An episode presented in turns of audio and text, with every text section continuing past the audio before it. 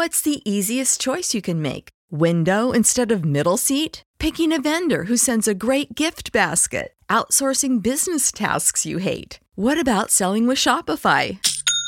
Whether you're selling a little or a lot, Shopify helps you do your thing, however you cha-ching. Shopify is the global commerce platform that helps you sell at every stage of your business. From the launch your online shop stage to the first real life store stage, all the way to the did we just hit a million orders stage. Shopify's there to help you grow. Whether you're selling scented soap or offering outdoor outfits, Shopify helps you sell. Wherever and whatever you're selling, Shopify's got you covered. Sign up for a $1 per month trial period at shopify.com slash try. Go to shopify.com slash try now to grow your business, no matter what stage you're in. Shopify.com slash try. Save big on your Memorial Day barbecue, all in the Kroger app. Get half gallons of delicious Kroger milk for 129 each, then get flavorful Tyson natural boneless chicken breasts for 249 a pound, all with your card and a digital coupon. Shop these deals at your local Kroger today or tap the screen now to download the Kroger app to save big today. Kroger, fresh for everyone. Prices and product availability subject to change. Restrictions apply. See site for details.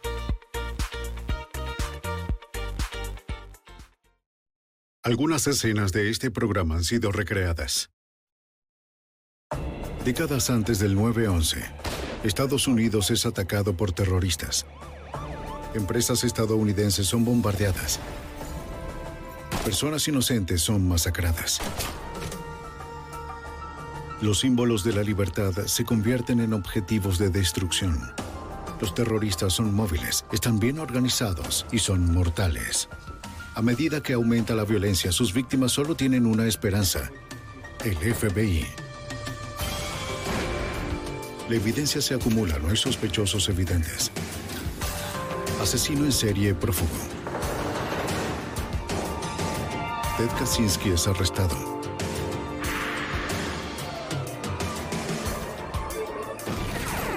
Fugitivo a un prófugo.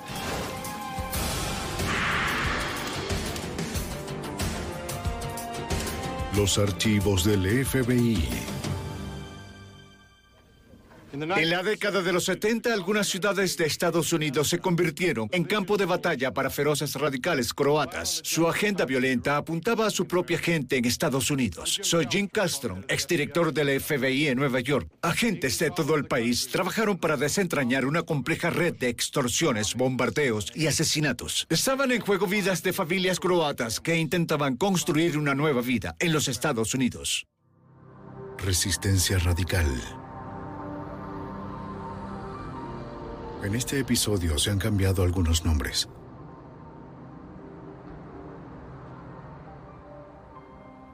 En la mañana del 14 de junio, tres hombres se acercan a la embajada yugoslava ante las Naciones Unidas.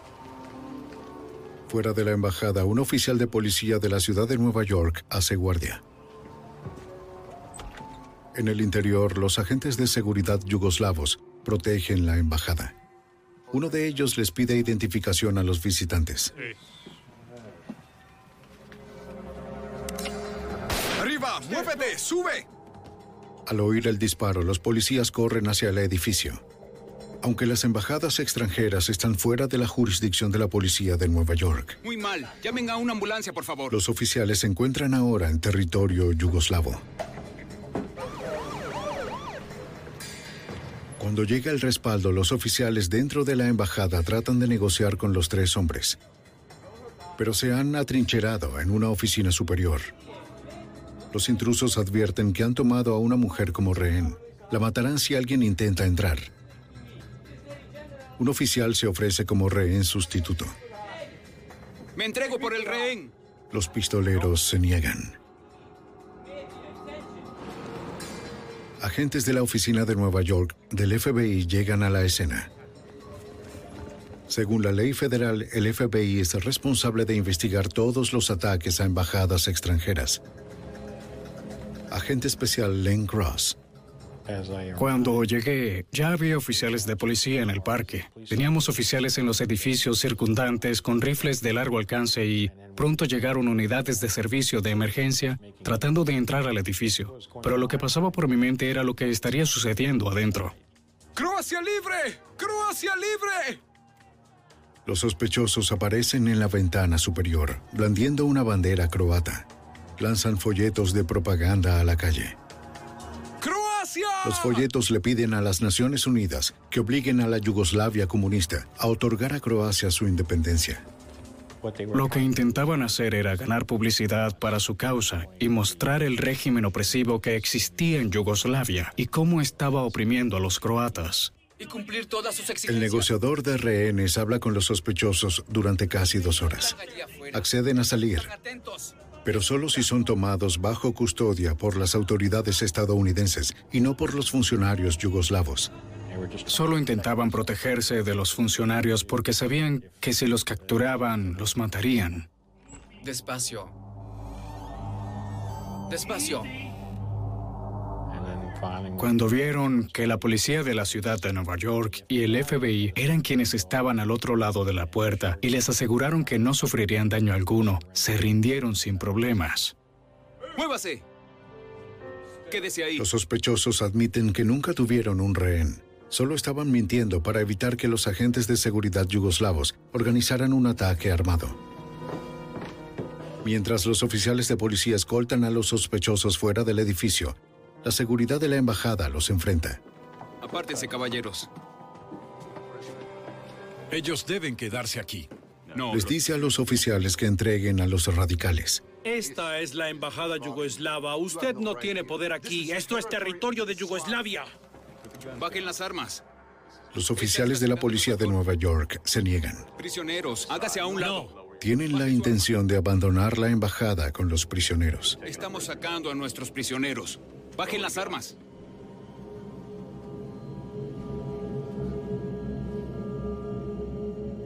Los agentes de seguridad finalmente retroceden.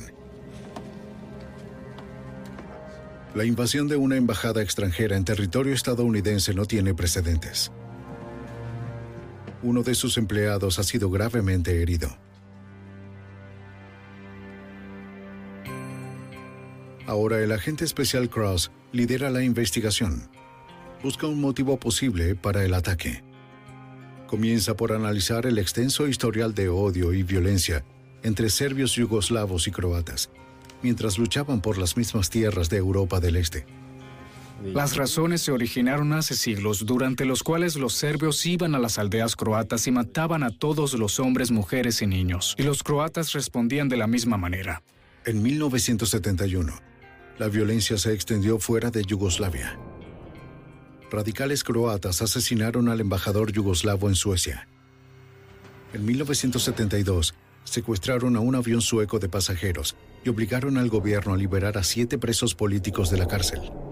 Más tarde ese mismo año, los terroristas croatas se atribuyeron la responsabilidad de colocar una bomba a bordo de un avión yugoslavo. La explosión mató a 26 personas inocentes. El odio era muy profundo y difícil de comprender. También estábamos tratando de entender temas culturales, culturales e históricos. Y no era un asunto delictivo. Había una gran pelea entre ambos lados. Ahora esa pelea se ha extendido desde Europa a los Estados Unidos. Es una tendencia aterradora.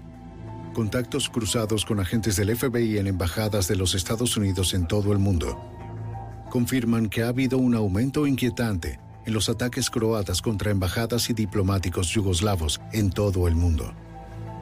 El agente especial Cross trabaja en estrecha colaboración con la policía y los fiscales, proporcionando información de antecedentes sobre los hombres que atacaron a la embajada yugoslava.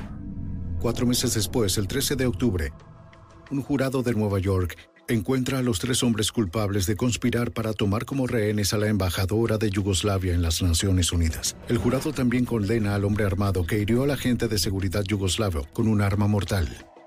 Para el agente Cross, el caso está oficialmente cerrado, pero todo lo que ha aprendido le dice que el terrorismo croata en los Estados Unidos va en aumento y está a punto de explotar. Nueve meses después, en Chicago, los temores de Cross se convierten en una realidad sombría. Empresarios croatas comienzan a llamar al FBI en estado de pánico. Cada uno ha recibido una carta anónima, escrita en serbo-croata. Las cartas exigen una gran suma de dinero y amenazan con consecuencias horribles si el destinatario se rehúsa a pagar.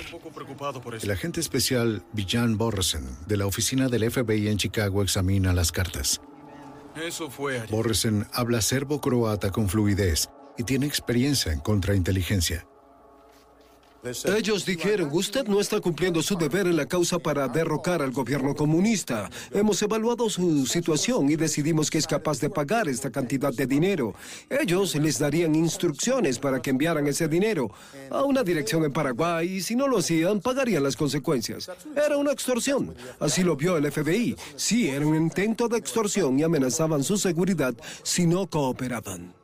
Los agentes no están seguros sobre si los culpables son espías serbios o criminales croatas, pero sí saben que los extorsionadores han creado una amplia red.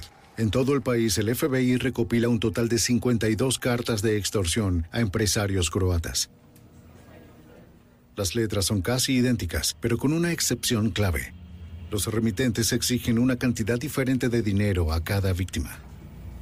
La mayoría de las personas que recibieron esas cartas de extorsión se encontraban en buena posición o al menos eran personas solventes que tenían la capacidad de pagar el dinero.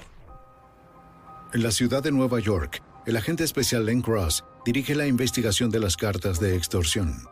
En busca de pistas, contacta a Pero Vuchas, un famoso escritor político croata que vive en Queens.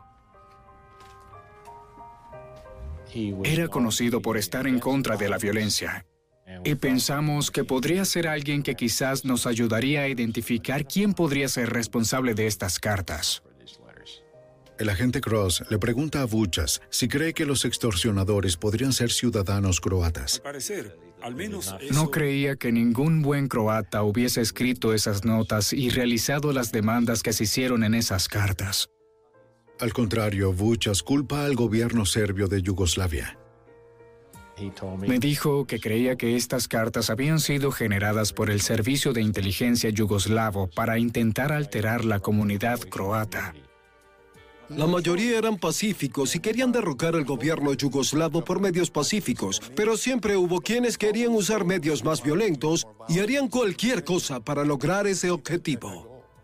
Buchas cree que las cartas son un intento de los espías serbios de sabotear las demandas croatas de libertad.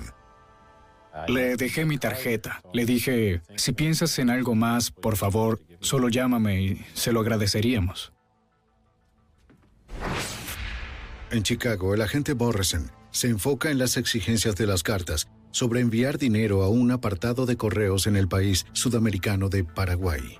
La dirección en Paraguay fue un dato importante para nosotros porque alguien recibiría ese dinero, así que nos concentramos en quién podría ser. El FBI envía un agente de la Embajada de los Estados Unidos en Argentina a Paraguay para investigar. El agente observa a un hombre recibiendo el dinero. Más tarde, se le identifica como un conocido terrorista croata que en 1972 le disparó al embajador yugoslavo en Suecia.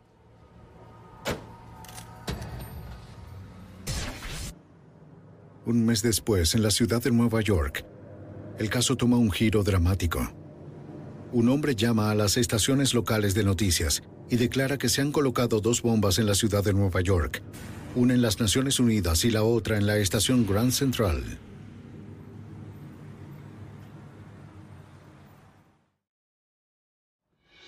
En 1978, el FBI investiga a un grupo de terroristas croatas que usan la extorsión para financiar su causa.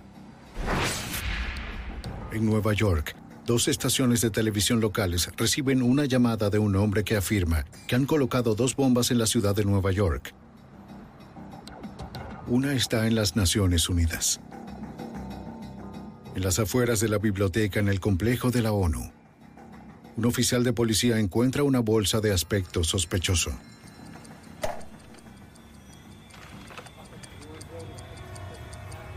El oficial llama inmediatamente al escuadrón de bombas de la policía de Nueva York.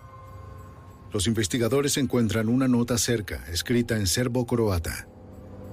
Exige la independencia croata y dice, este es el comienzo. Nuestra decisión es kamikaze. Técnicos en explosivos desmontan el dispositivo con cuidado. Está armado con dinamita y un detonante. El temporizador está configurado para explotar en una hora. Estaba diseñado para explotar, solo que no funcionó. En la estación Gran Central, la policía encuentra la segunda bomba escondida dentro de un casillero. Una vez más, el dispositivo está acompañado por una carta exigiendo la independencia croata. Si alguno de los dispositivos hubiese detonado, la pérdida de vidas y bienes habría sido catastrófica. El panfleto estaba en la pared. Las cosas se volvían cada vez más violentas y ocurrían con más frecuencia. El FBI cree que es solo cuestión de tiempo antes de que alguien sea asesinado. Caballeros, pasen y tomen asiento. Pónganse cómodos. Entonces, Agentes de la oficina de Nueva York combinan fuerzas. Pensamos que sería una buena idea reunir a todos los agentes del caso en un escuadrón, bajo un supervisor donde podríamos intercambiar y coordinar nuestras actividades. La información que has desarrollado. El agente Special Cross también propone la coordinación de un esfuerzo nacional. Y busca más de ella. Si no lo hacíamos, mi predicción era que todo un infierno se iba a desatar. Dos semanas después, en un suburbio elegante de Nueva York, un hombre de negocios exitoso es asesinado a tiros fuera de su propia casa. Su único delito es ser un inmigrante croata que se negó a someterse a la extorsión.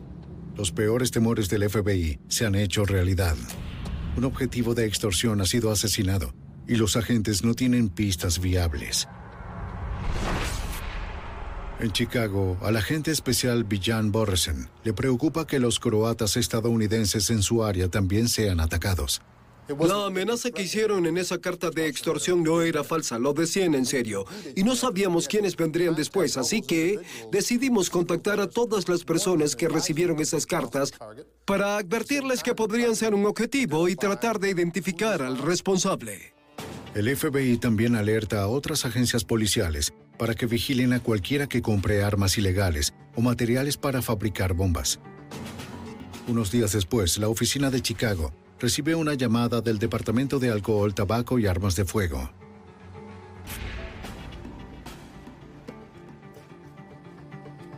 Un croata conocido como Radical está tratando de comprar dinamita.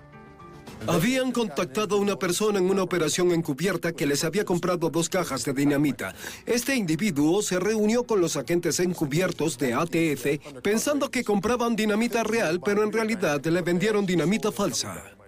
El nombre del comprador es Ivo Afinic. Es un miembro de alto rango de un grupo de independencia croata llamado Otpur.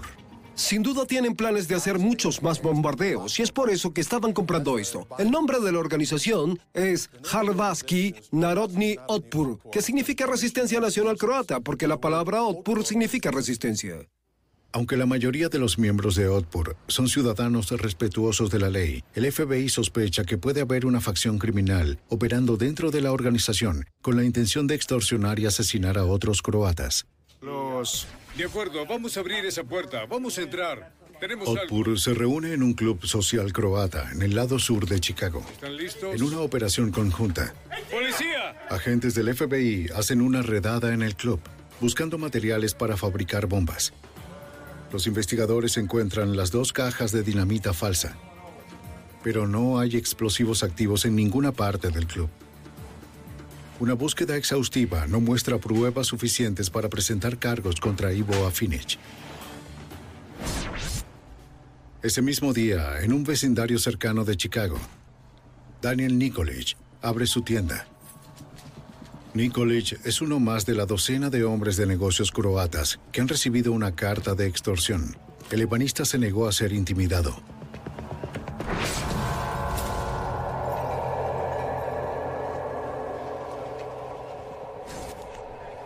La policía de Chicago, el Departamento de Bomberos de Chicago, los agentes de la policía y el FBI investigan. Hicimos un registro de las instalaciones y determinamos que una bomba había sido detonada en el techo de la tienda de gabinete. Contactado desde El agente especial Borresen entrevista a Daniel Nikolic. Él no tenía duda acerca de quién había sido el responsable y ese era el grupo de Output como resultado de su desacato a la carta de extorsión que recibió. Con la ayuda de Nikolic, El FBI habla con miembros de la comunidad croata. Su mayor prioridad es encontrar un informante confidencial dentro de Otpur que esté familiarizado con las actividades violentas de la organización. La clave para cualquier investigación es encontrar a alguien dentro de la organización que esté dispuesto a cooperar. Pero el FBI de Chicago tiene problemas para encontrar a alguien que hable sobre Otpur.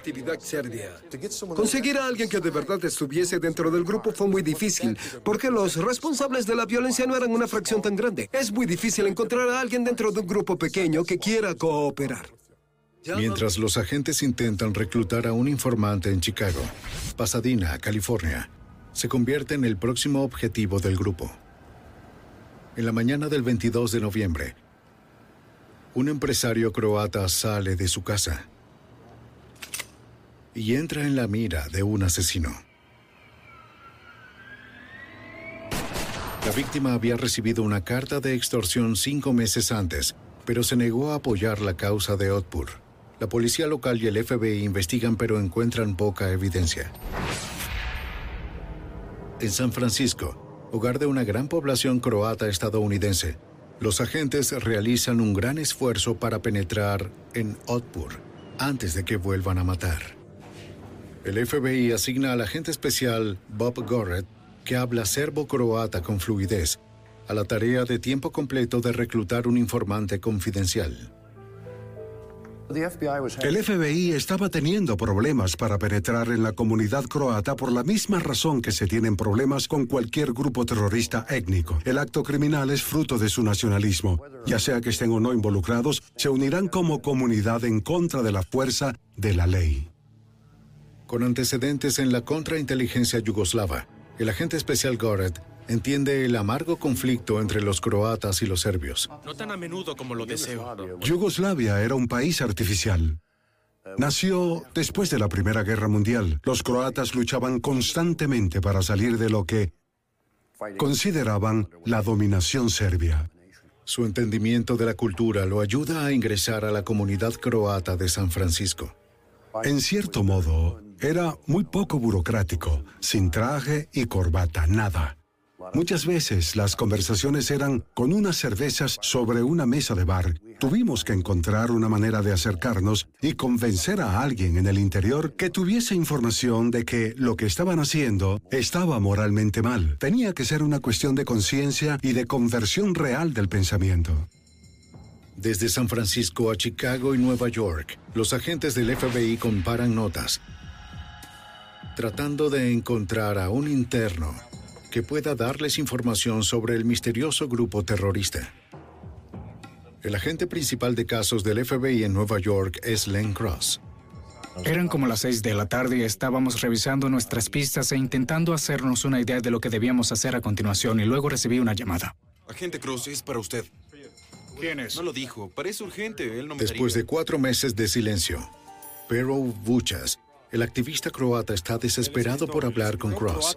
Ahora cálmese. Tiene que... Y dice, necesito hablar con usted y necesito que sea ahora. Recibí una carta amenazadora y él dice, voy a contarlo todo. Sé quién es el responsable. La llamada puede ser el punto de quiebre que necesita el FBI. Entonces le digo, está bien, voy enseguida. Nos encontraremos en su casa. Estaré en su casa tan pronto como pueda. Bien, bien. Esta noche. Gracias. todo bien recibió una carta amenazadora. Otros agentes de la oficina de Nueva York acompañan a Cross a la reunión. Ellos dicen, no vas a ir solo, vamos a ir contigo porque esto podría ser una trampa.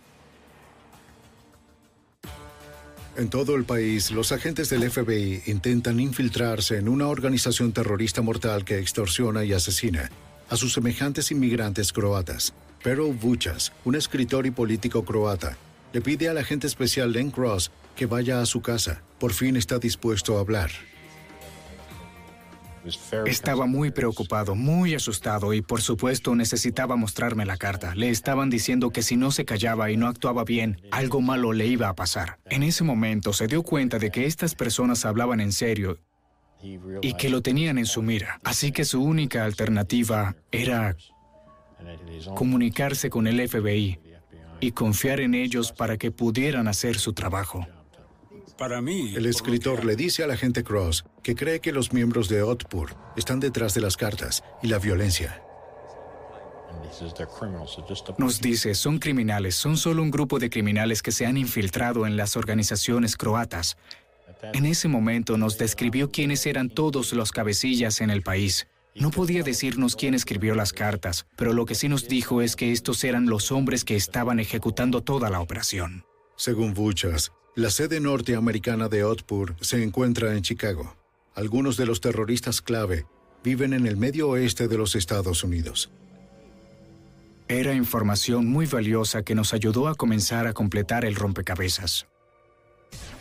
En Milwaukee, Wisconsin, los agentes se ponen en contacto con un sacerdote croata que el FBI sabe que tiene influencia en toda la comunidad croata del Medio Oeste. Siéntese. El padre Bradas es un abierto opositor a la violencia. Los agentes creen que puede proporcionar pistas valiosas. Un agente del FBI de la oficina de Milwaukee lo entrevista en la escuela primaria católica donde trabaja. La gente de la parroquia es muy colaboradora. Mientras hablan, el padre Bradas abre su correo. Gran pregunta.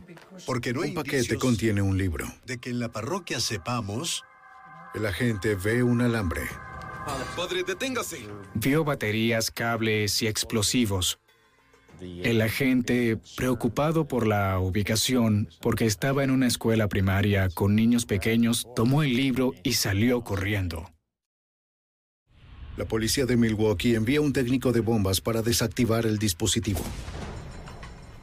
Trágicamente, la bomba explota y le amputa al técnico parte de una mano. El FBI emite una advertencia a las 52 víctimas de extorsión que han identificado en todo el país para que tengan cuidado con paquetes del tamaño de un libro envueltos en papel marrón. Al día siguiente, en Queens, Nueva York, Perro Buchas recoge su correo. Dentro de su apartado de correos, encuentra una nota que le dice que tiene un paquete.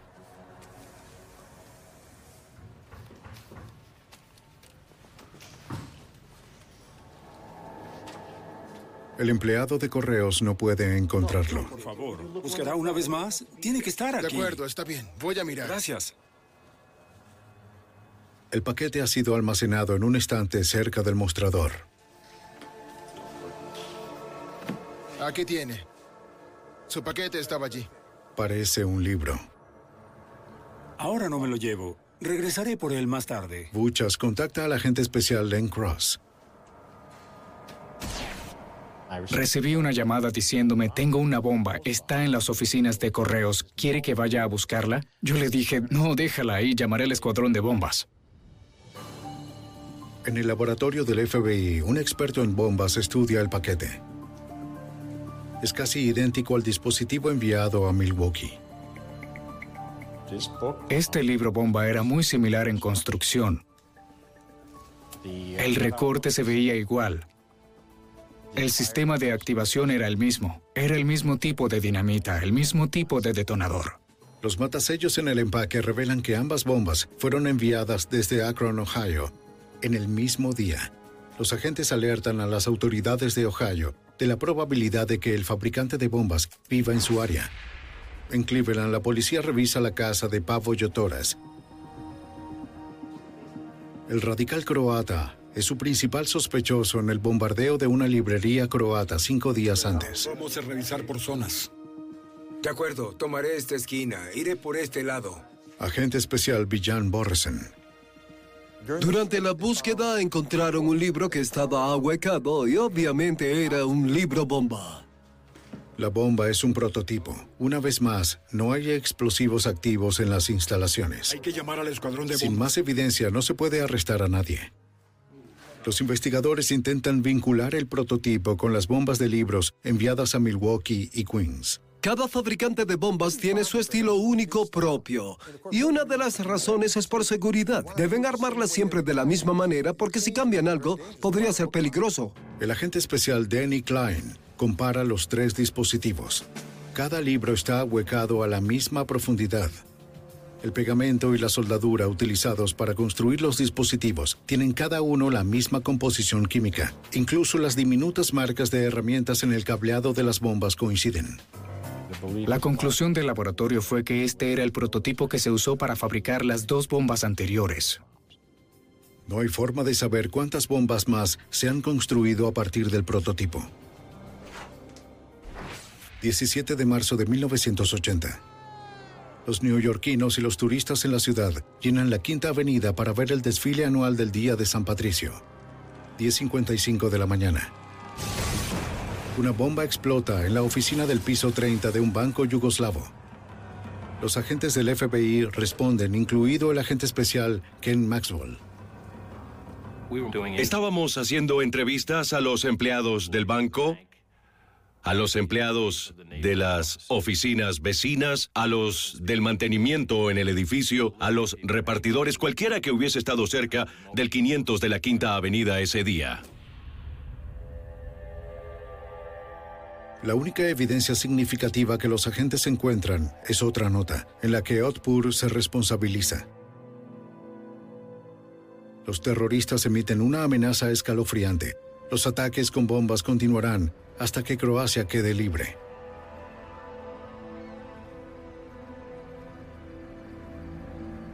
El 3 de junio de 1980, los terroristas atacan uno de los símbolos de libertad más preciados de los Estados Unidos,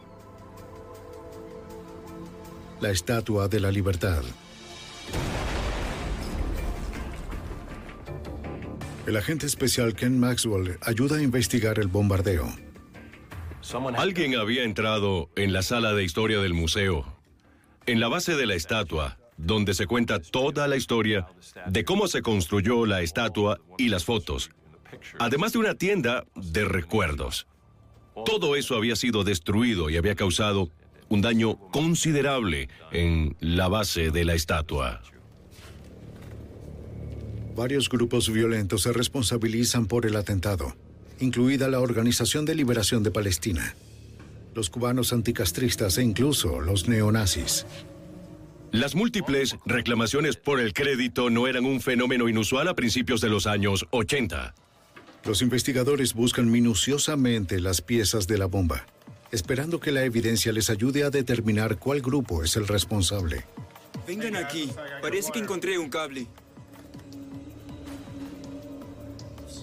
Pasamos toda la noche allí revisando todos los escombros y restos y encontramos algunos componentes.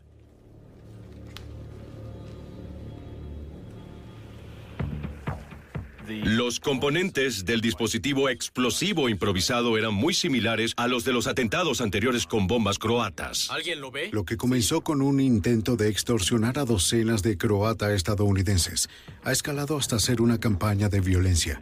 La Estatua de la Libertad era el mayor símbolo de atracción para los terroristas potenciales por lo que representaba. En sus mentes, los Estados Unidos no escuchaba su causa. Así que llamarían su atención y le demostrarían que ese era un problema real para ellos. Entonces intentarían extorsionarlos para que los ayudasen a lograr la independencia. Pero la lógica de los terroristas es errónea. El ataque solo alienta más a las autoridades a intensificar su investigación. Bombardear nuestra estatua de la libertad es una bofetada en la cara. Entonces, lo que hicimos fue comenzar a enfocar nuestros recursos, la atención de nuestra investigación hacia varias personas que sospechábamos que estarían involucradas en este tipo de actividad.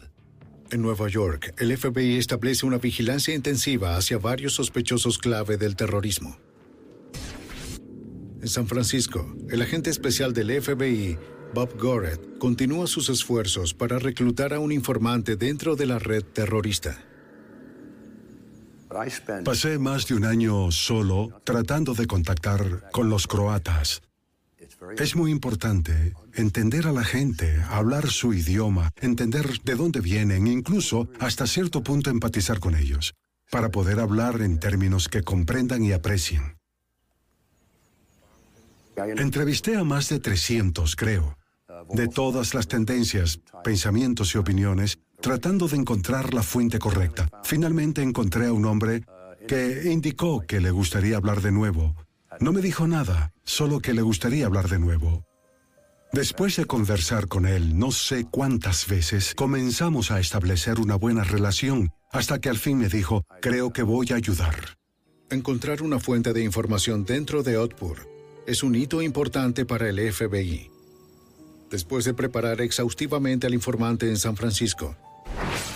El FBI lo envía a Nueva York para reunir información sobre los atentados croatas más recientes. Él había vivido en Nueva York y conocía bien a la gente.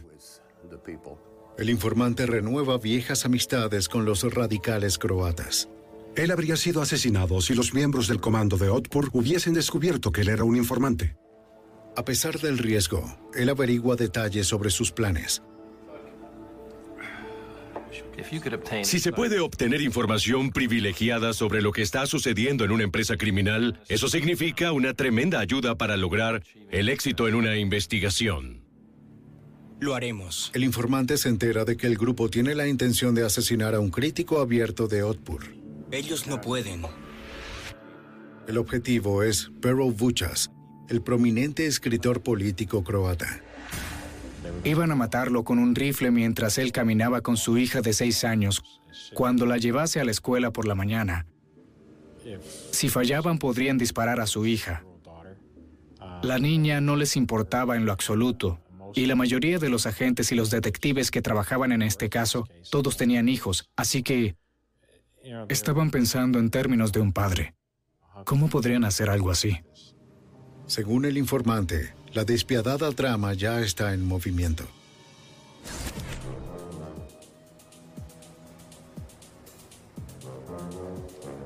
El agente especial Ken Maxwell observa cómo dos presuntos terroristas estacionan una camioneta cerca de la casa del objetivo. Nos pareció muy inusual que salieran de la parte delantera de la furgoneta y se metieran en la parte trasera para sustituir una de las ventanas con un panel de cartón.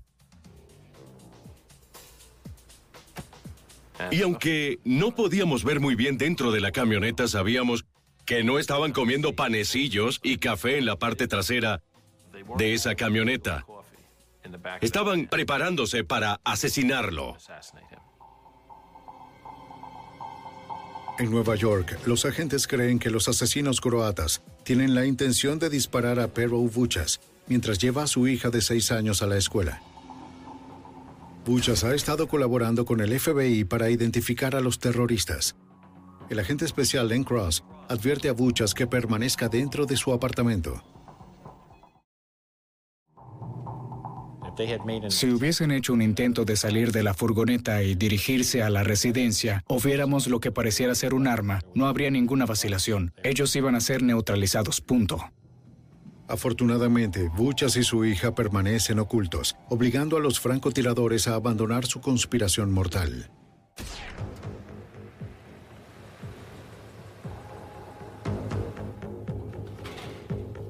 El FBI decide establecer vigilancia electrónica sobre un hombre que sospechan es el cerebro detrás de los bombardeos de la costa este, el presidente de Otpur, Stefan Sacic.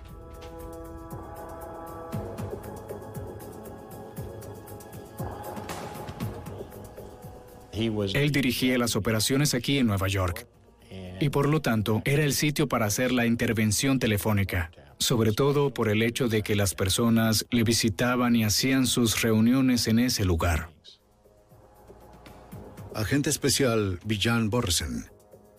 Es muy difícil entrar en un edificio y colocar un cable sin dejar algún rastro visible, pero el FBI es bastante bueno en eso. ¿De qué están hablando? La entrega. Muy cerca creamos un puesto de escucha y allí teníamos al menos un traductor en todo momento. Su trabajo es traducir del croata al inglés. Las piezas son la fabricación. Además de identificar cada voz en la cinta. También deben descifrar cualquier palabra clave utilizada por los terroristas. No van a decir palabras como dinamita, pueden decir cosas o piezas. La entrega. ¿Qué es la entrega del dispositivo? Y el paquete es la bomba. Nos tomó un tiempo entender de qué estaban hablando y entender el significado de las frases que usaban ellos. Los conspiradores se reúnen a menudo, generalmente en la sala de recreación, en el sótano de Sachich. Jaco Dreven, uno de los hombres que intentó asesinar a Pero Vuchas, es el teniente de Sachich. Los traductores trabajan día y noche analizando sus conversaciones. La intervención telefónica se efectuaba a las 24 horas del día y debíamos monitorear constantemente las conversaciones porque hablaban de bombardear, asesinar personas. Los agentes todavía están tratando de precisar detalles, lugares, fechas y las identidades de los co-conspiradores. Todo fue parte del rompecabezas que hizo que todas las piezas se juntaran para formar evidencia para iniciar el proceso. Bajo las leyes federales contra la extorsión, el FBI necesita pruebas sólidas de una conspiración para acabar con toda la organización. Agente especial Ken Maxwell. Una noche en particular, sacudieron la máquina de pinball y movieron un cable que se usó en la instalación del micrófono.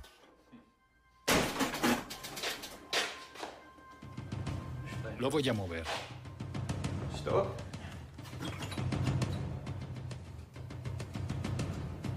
Era un simple cable, no parecía tener la cabeza que tendría un micrófono normal, por lo que al verlo era posible que pasase por alto. Por otro lado, los traductores pueden escuchar a los conspiradores hablar sobre el cable. Comentaban, ¿qué es eso? Pero uno de ellos se dio cuenta pronto, porque había hecho todo el trabajo eléctrico de la casa. No puse ese cable allí. Sabían que había algo allí que no debía estar. Ahora la siguiente pregunta era, ¿saben lo que es? Los conspiradores comienzan a seguir el alambre. Rastrearon ese cable desde el sótano hasta la fuente de energía en la calle y arrancaron el cable. Micrófono. Para el FBI la grabación es importante. Ellos desconectaron el...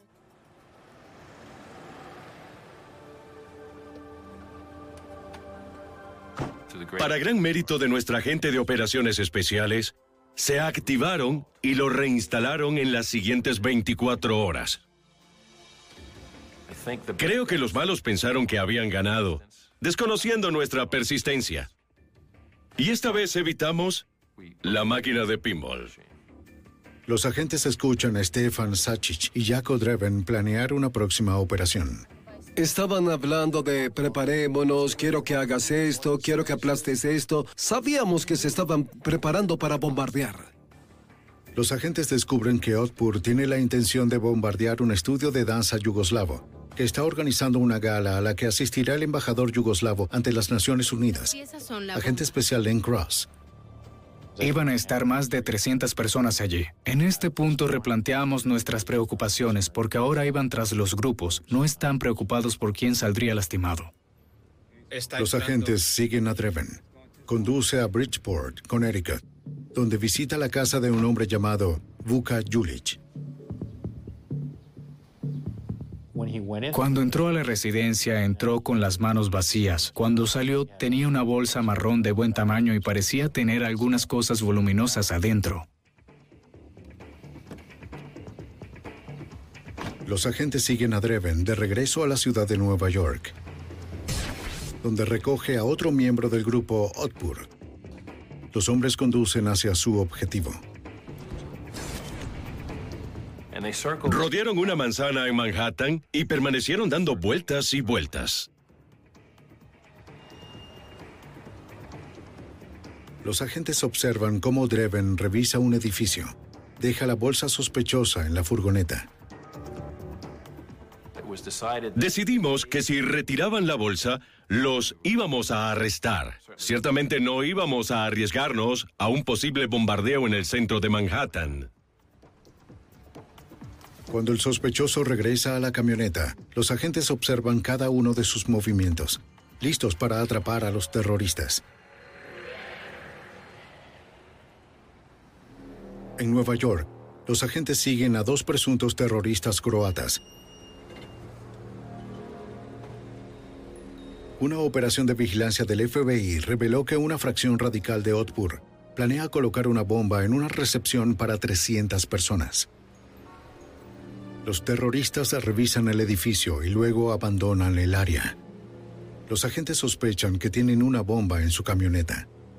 El FBI no puede arriesgarse a un ataque terrorista contra cientos de personas inocentes. Permanezcan juntos. Los agentes obtienen órdenes de registro para entrar en las casas de Stefan Sacic y Jaco Dreven. ¡FBI! ¡Contra la pared! ¡Deténgase! ¡Quédese ahí! ¡Quédese ahí! ¡Quédese ahí! ¡No se mueva! ¿Qué es esto? ¡No entiendo! Tenemos una orden para su arresto. En la casa de Dreven, el agente especial Ken Maxwell encuentra una bolsa de aspecto familiar en un armario.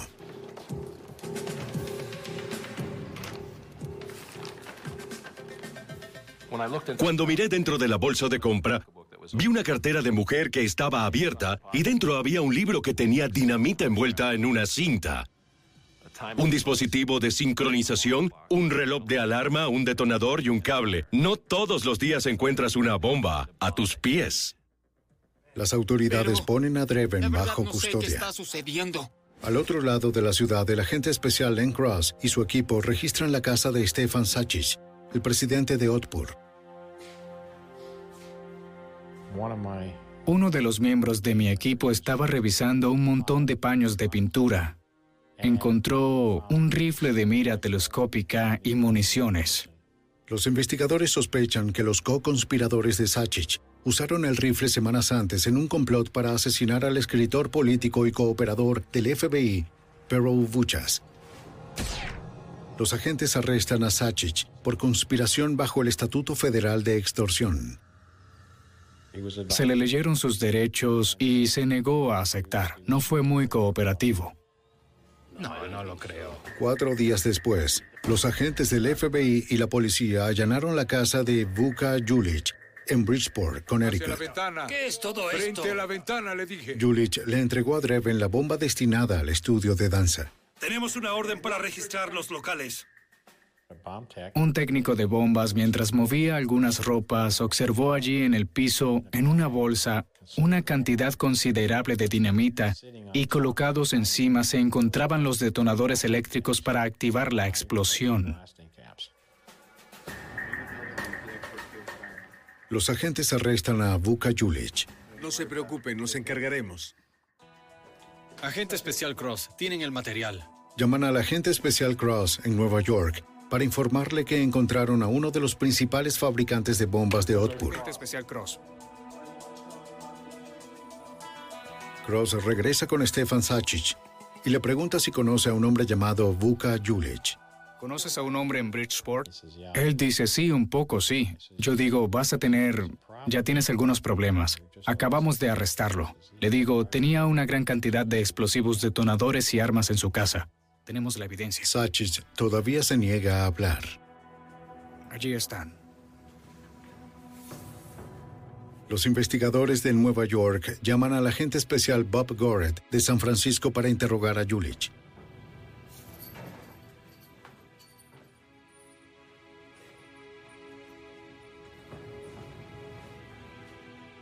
El exmiembro de Otpur, convertido en informante confidencial, lo acompaña.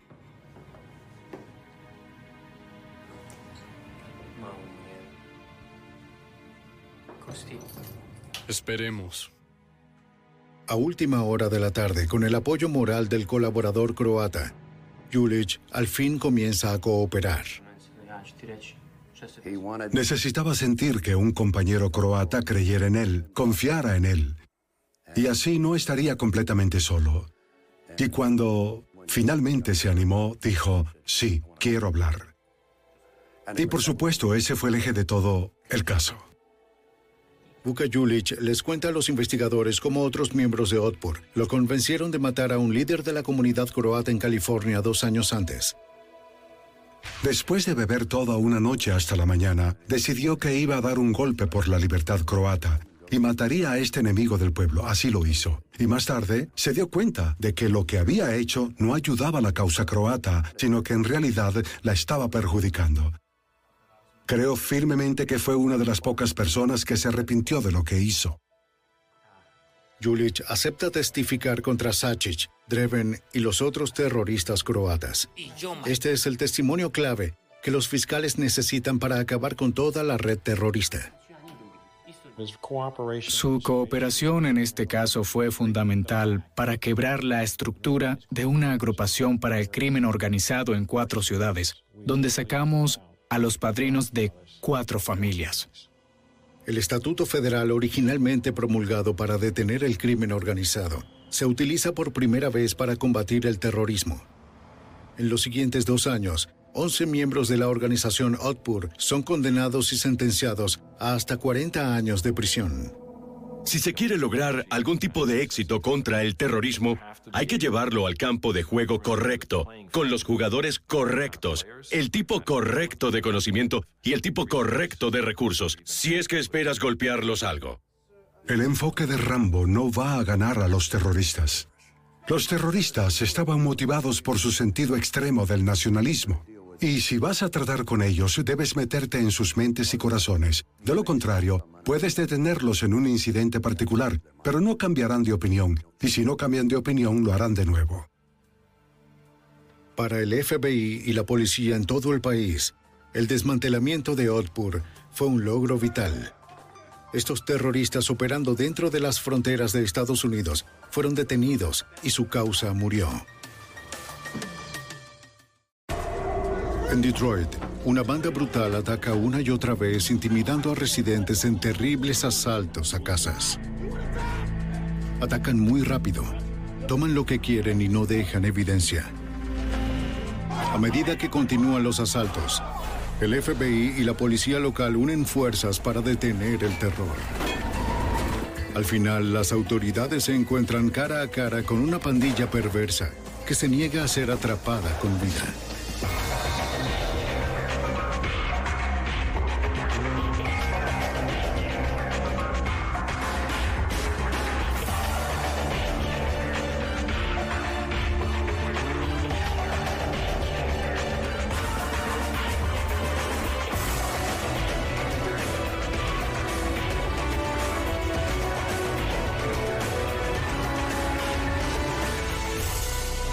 Los archivos del FBI. En la década de los 90, los vecindarios de Detroit estaban aterrorizados por una banda de ladrones que se hacían pasar por agentes de policía, robando más de 100 casas, violando y torturando a sus víctimas. Soy Jim Castro, exdirector del FBI en Nueva York.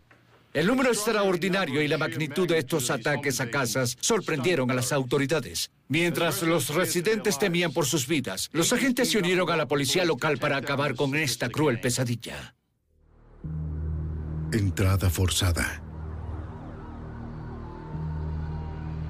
En este episodio algunos de los nombres se han cambiado. Detroit, Michigan, febrero de 1994. En algunos vecindarios el tráfico de drogas es una forma de vida. Y los arrestos por este motivo son rutinarios para la policía local.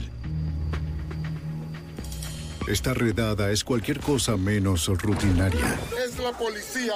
Quieto, quédate quieto. Deténlo, deténlo. Los hombres le preguntan al residente dónde guarda sus drogas y el dinero. ¿Dónde está el dinero? Se niega a hablar confiado en que los oficiales de la policía no lo lastimarán. La policía, no me puedes disparar. ¿Dónde está el dinero? Está en el frente donde ¿Vas mi... a conseguir eso? Date prisa, date prisa. Date prisa, vamos, date prisa. Lo tengo, lo tengo, lo tengo. Vamos, hermano, vámonos, vámonos. Vamos, vamos, vamos. Lo tengo. El hombre llama a la policía e informa que los agentes irrumpieron en su casa, lo asaltaron y luego robaron el dinero y las joyas. Los patrulleros saben que el residente es un vendedor de drogas local. También saben que no hubo redadas de drogas programadas para esa zona. ¿Podrían estos atacantes de casa ser policías deshonestos? El incidente es parte de una ola de ataques domésticos violentos en exceso que plagan a Detroit. No quiero tener que lastimarla, señora. Con un promedio de más de una por semana, propagan el miedo por toda la ciudad. Los atacantes no dejan evidencia útil. En junio de 1994, la recién formada Fuerza de Tarea de Delitos Violentos de Calles Seguras se dedica a poner fin al terror.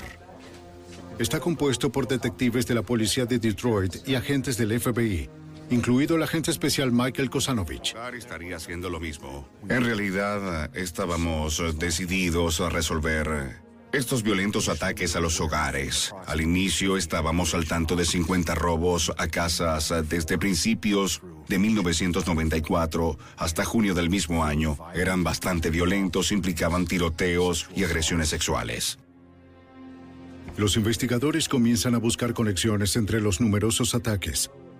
El oficial de policía de Detroit, Tom Dunay, Echamos un vistazo a todos los informes policiales que se tomaron durante los dos o tres meses anteriores. Los analizamos, los dividimos en los modus operandi y con exactitud lo que estos perpetradores estaban haciendo en cada uno. Los investigadores identifican un método recurrente utilizado en los ataques, según el agente especial Bob Pertuso. La pandilla utilizó un enfoque dinámico que los agentes de la ley utilizan cuando ejecutan una orden de registro o hacen un arresto para obtener una entrada rápida en una casa y luego tomar el control de los ocupantes. Todos llevaban máscaras y estaban armados con pistolas semiautomáticas, rifles de asalto y Mac 10. Basado en este consistente modus operandi, el grupo de trabajo sospecha que un solo grupo está cometiendo la mayoría de los ataques. Pudimos reducir esto a una banda de alrededor de 4 a 8 miembros. Todas las descripciones encajaban. Su procedimiento era el mismo. Todo era igual en casi cada ataque a las casas. Para recopilar más información de primera mano, los investigadores vuelven a entrevistar a las víctimas de los ataques a las casas. que tuviste algo de emoción aquí el otro día. Entienden que la mayoría están involucrados en el tráfico de narcóticos. El agente especial del FBI, Michael Kosanovich, no se sorprende de que los traficantes se muestren reacios a hablar. No quieren revelar el hecho de que estaban vendiendo drogas o realizando actividades ilegales fuera de la residencia. El detective sargento Tom Berry les dice a los traficantes que el equipo de trabajo no tiene interés en detenerlos por narcóticos. La gente está siendo violada, son violentos. No nos importan las drogas. Necesitamos su cooperación. Alrededor del 90% de las veces cooperan. Vino a nuestro equipo y dijo, oye, negocio con drogas. Sé que no está bien. Te diré lo que sé de este caso. Apunta con un arma y supongo que es un policía, ¿entiendes? Los investigadores descubren que algunas víctimas de los ataques no son traficantes de drogas. A veces son personas mayores, están aterradas, lloran, están suplicando, tienen armas al lado de su cabeza. ¿Dónde está la droga? ¿Dónde está el dinero? No hay dinero, no hay droga. La pandilla solo ha atacado la casa equivocada. Al darse cuenta de que no hay drogas ni dinero, se vuelven violentos. Escuchamos todas las horribles historias de la tortura, una mujer de 80 años de edad que había sido apaleada y golpeada con las escopetas.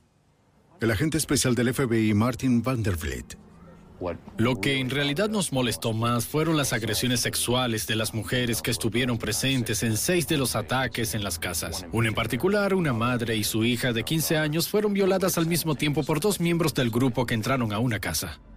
Solo la mirada en sus ojos, el miedo, su ira, que estaba muy controlada, estaba todo dentro de su cuerpo. Solo podía sentirlo con sus emociones corporales.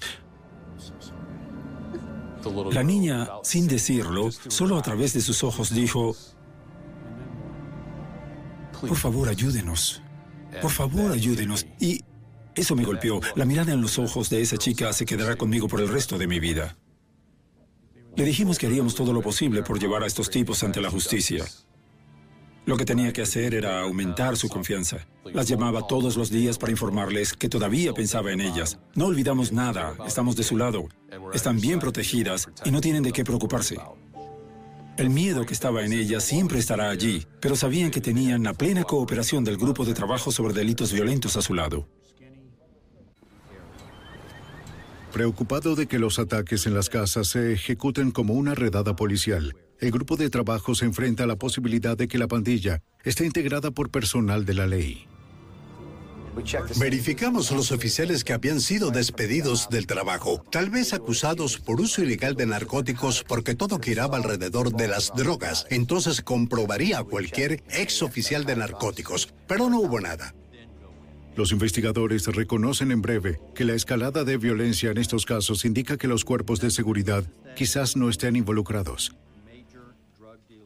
Según nuestra experiencia, los oficiales de policía no van a dar ese paso adicional y disparar dentro de una casa o violar a una víctima. Cosas de esa naturaleza. Por lo general es ir y robar, tomar, ir y derribar la puerta, conseguir lo que necesiten y escapar.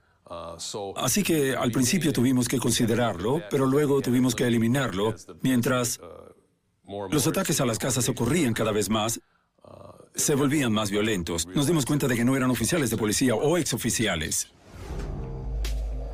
El mayor problema con estos sujetos que actúan como policías cuando cometen estos ataques a casas es que ponen en peligro a oficiales de policía legítimos. Si esta pandilla ha robado a una víctima antes y luego la policía se presenta otra vez para ejecutar una orden de registro real, pueden comenzar a disparar o intentar herir a los oficiales de policía.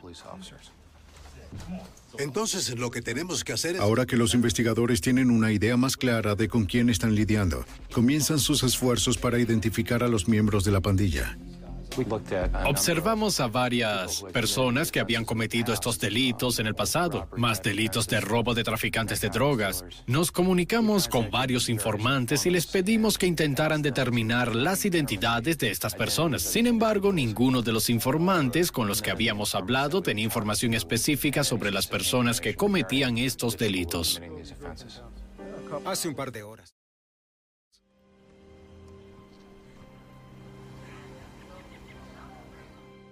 Durante el mes siguiente, los ataques a las casas continúan, pero el grupo de trabajo avanza poco. ¿Lo ves ingresar a un vehículo? A estas invasiones a casas en Detroit, donde personas se hacían pasar por oficiales, responderíamos con nuestro equipo especial de trabajo. Teníamos información de primera mano y nos formamos una idea. ¿Eran los que buscábamos o no? ¿Y por qué?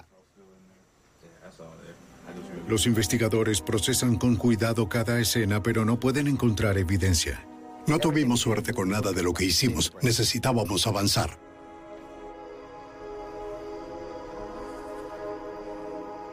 ...26 de julio de 1994... ...casi dos meses después de que comenzara la investigación...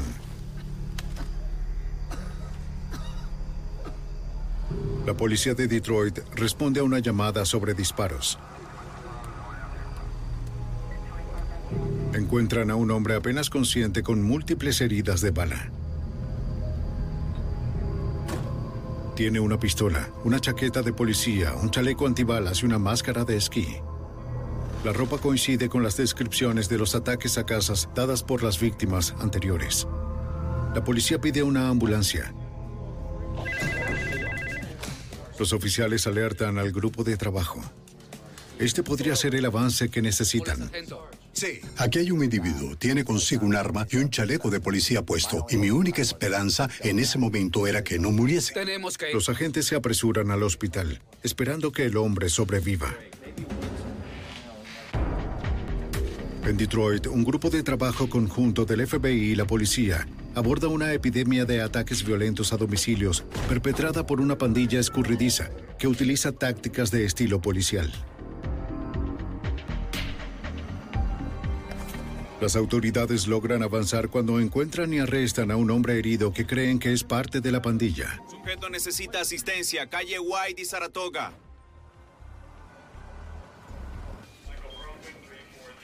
Agentes del FBI van al hospital para interrogar al sospechoso. La identificación de huellas dactilares revela que su nombre es Dante Garrison. El agente especial del FBI, Martin Vanderbilt. Estaba en muy mal estado debido a que le dispararon tres veces, en el brazo, la pierna y el estómago. Si no habla con nosotros, no podremos... Dijo que estaba al tanto de algunos robos que habían ocurrido, pero que no quería entrar en detalle en ese momento. El agente especial Michael Kosanovich se mantiene esperando. Nos sentimos alentados por la situación, por nuestro análisis de su estado emocional y el hecho de que, como creemos que está, es probable que en algún momento vaya a cooperar si podemos hacer esto bien, si podemos hablar y razonar con él. En la sede de la policía de Detroit, el grupo de trabajo analiza estrategias para persuadir a Garrison para que coopere. No nos dio ninguna información. Cuando aparece el nombre del sospechoso, el oficial de Detroit, Al Page, lo reconoce. Disculpa. Conozco a este tipo. Dice que conoce a su familia y que una vez había cargado a Garrison cuando era bebé.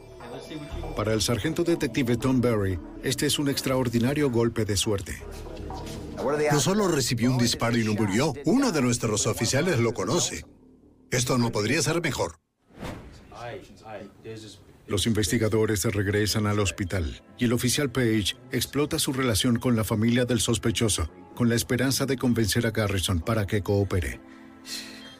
La maniobra funciona. Garrison acepta hablar a cambio de inmunidad de enjuiciamiento. Admite que de hecho es miembro de la pandilla de los ataques a las casas y explica que su tiroteo fue el resultado de un asalto que salió muy mal. Uno de los ocupantes de la residencia los había visto, dijo algo y habían huido. Creían que podían regresar y cometer con éxito el ataque a la casa la noche siguiente. Sin embargo, los ocupantes de esa residencia estaban listos y esperándolos.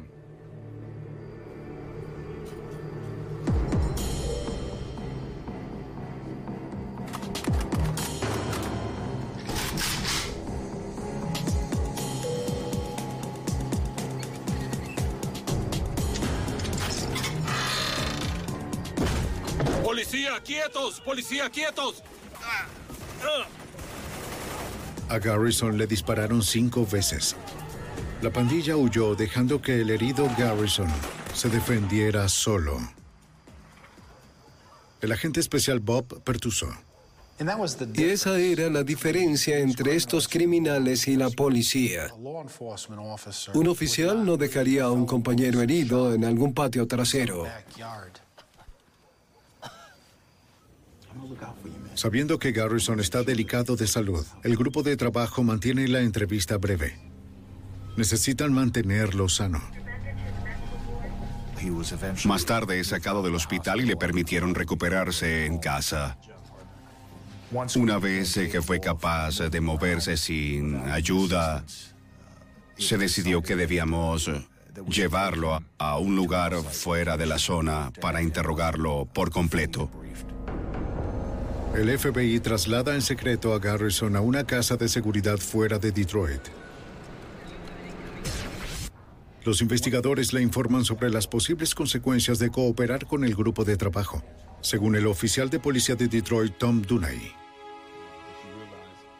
Le informamos que existe un riesgo real de que pierda la vida si estos tipos descubren que está hablando con las autoridades sobre lo que ha ocurrido. Y quería protección para asegurarse de que nada le sucediera. Por supuesto que le brindamos esa protección y le avisamos que su nombre no se mencionaría hasta el día de la corte. La forma en que funciona. Durante las entrevistas intensivas, Garrison revela que la pandilla tiene varios miembros más de los que se sospechaba con anterioridad. Al final resultó que no era el mismo grupo de personas que estaban cometiendo estos ataques a las casas en cada ocasión. Podía ser de 3 a 10 miembros. Y en realidad dependía de quién estaba disponible cuando se hacía la llamada, quién respondería para cometer ese ataque a una casa esa noche. Si estaban disponibles, iban, también si necesitaban dinero. Y si no lo necesitaban, se quedaban en casa. Garrison revela que dos criminales de carrera controlan la pandilla. Obi Carter y André Woods. Obi y Andrew Woods dirigían y determinaban cuáles objetivos serían atacados y qué individuos realizarían estos ataques a las casas. Una vez que una residencia era el objetivo de un ataque, Obi Carter llamaba a todos los pandilleros que iban a participar esa noche. Algunos de los miembros saldrían y realizarían la vigilancia en ese lugar. Intentarían identificar a los residentes, cuántos eran y sus edades. Volverían a la pandilla, interrogarían a todos y luego se reunirían más tarde esa noche para llevar a cabo el ataque a la casa. Garrison revela que André Woods, de hecho, realiza simulacros de redadas con fines de entrenamiento. Dispérsense.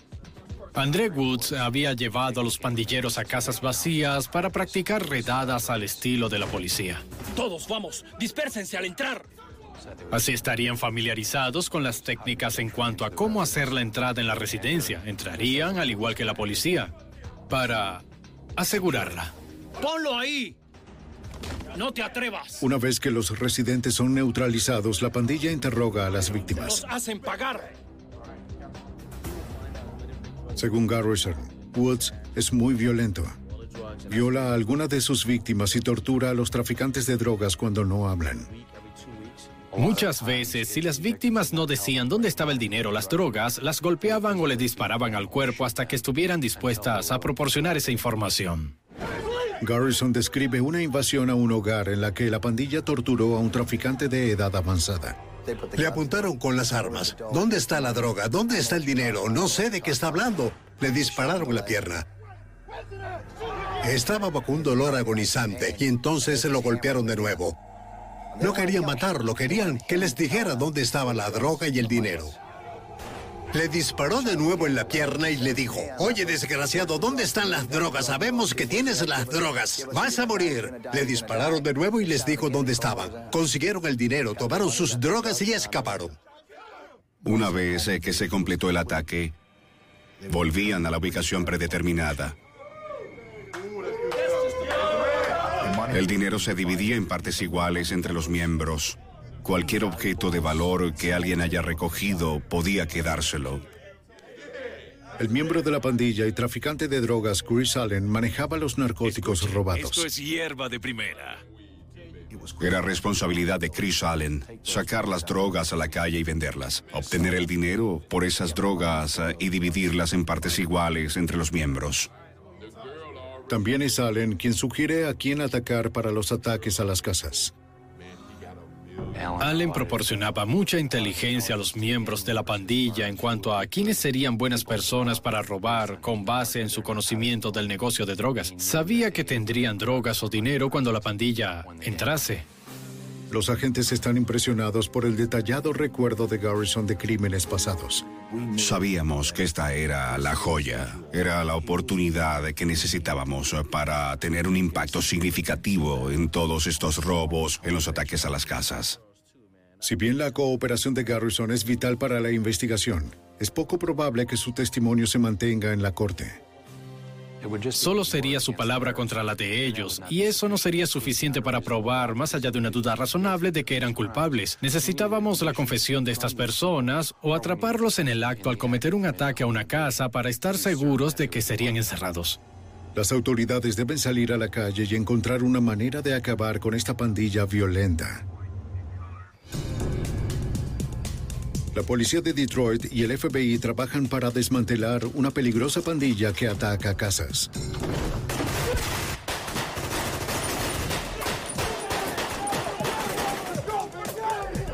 Consiguen una importante oportunidad cuando uno de los miembros de la pandilla es herido y comienza a cooperar con la investigación.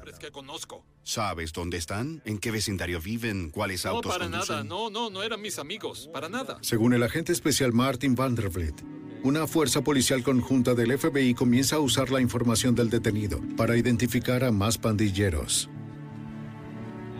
Muchos de ellos tenían antecedentes criminales que coincidían con lo que estaba ocurriendo. Sentimos que quizá estaban involucrados. Basado en esto, salimos e hicimos vigilancia física de sus residencias y pudimos ver que se estaban asociando con otros miembros del grupo.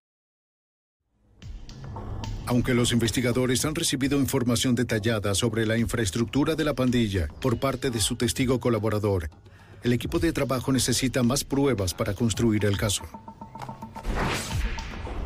Las autoridades muestran una serie de fotos de los sospechosos a las víctimas de la pandilla, con la esperanza de que puedan identificar a sus atacantes.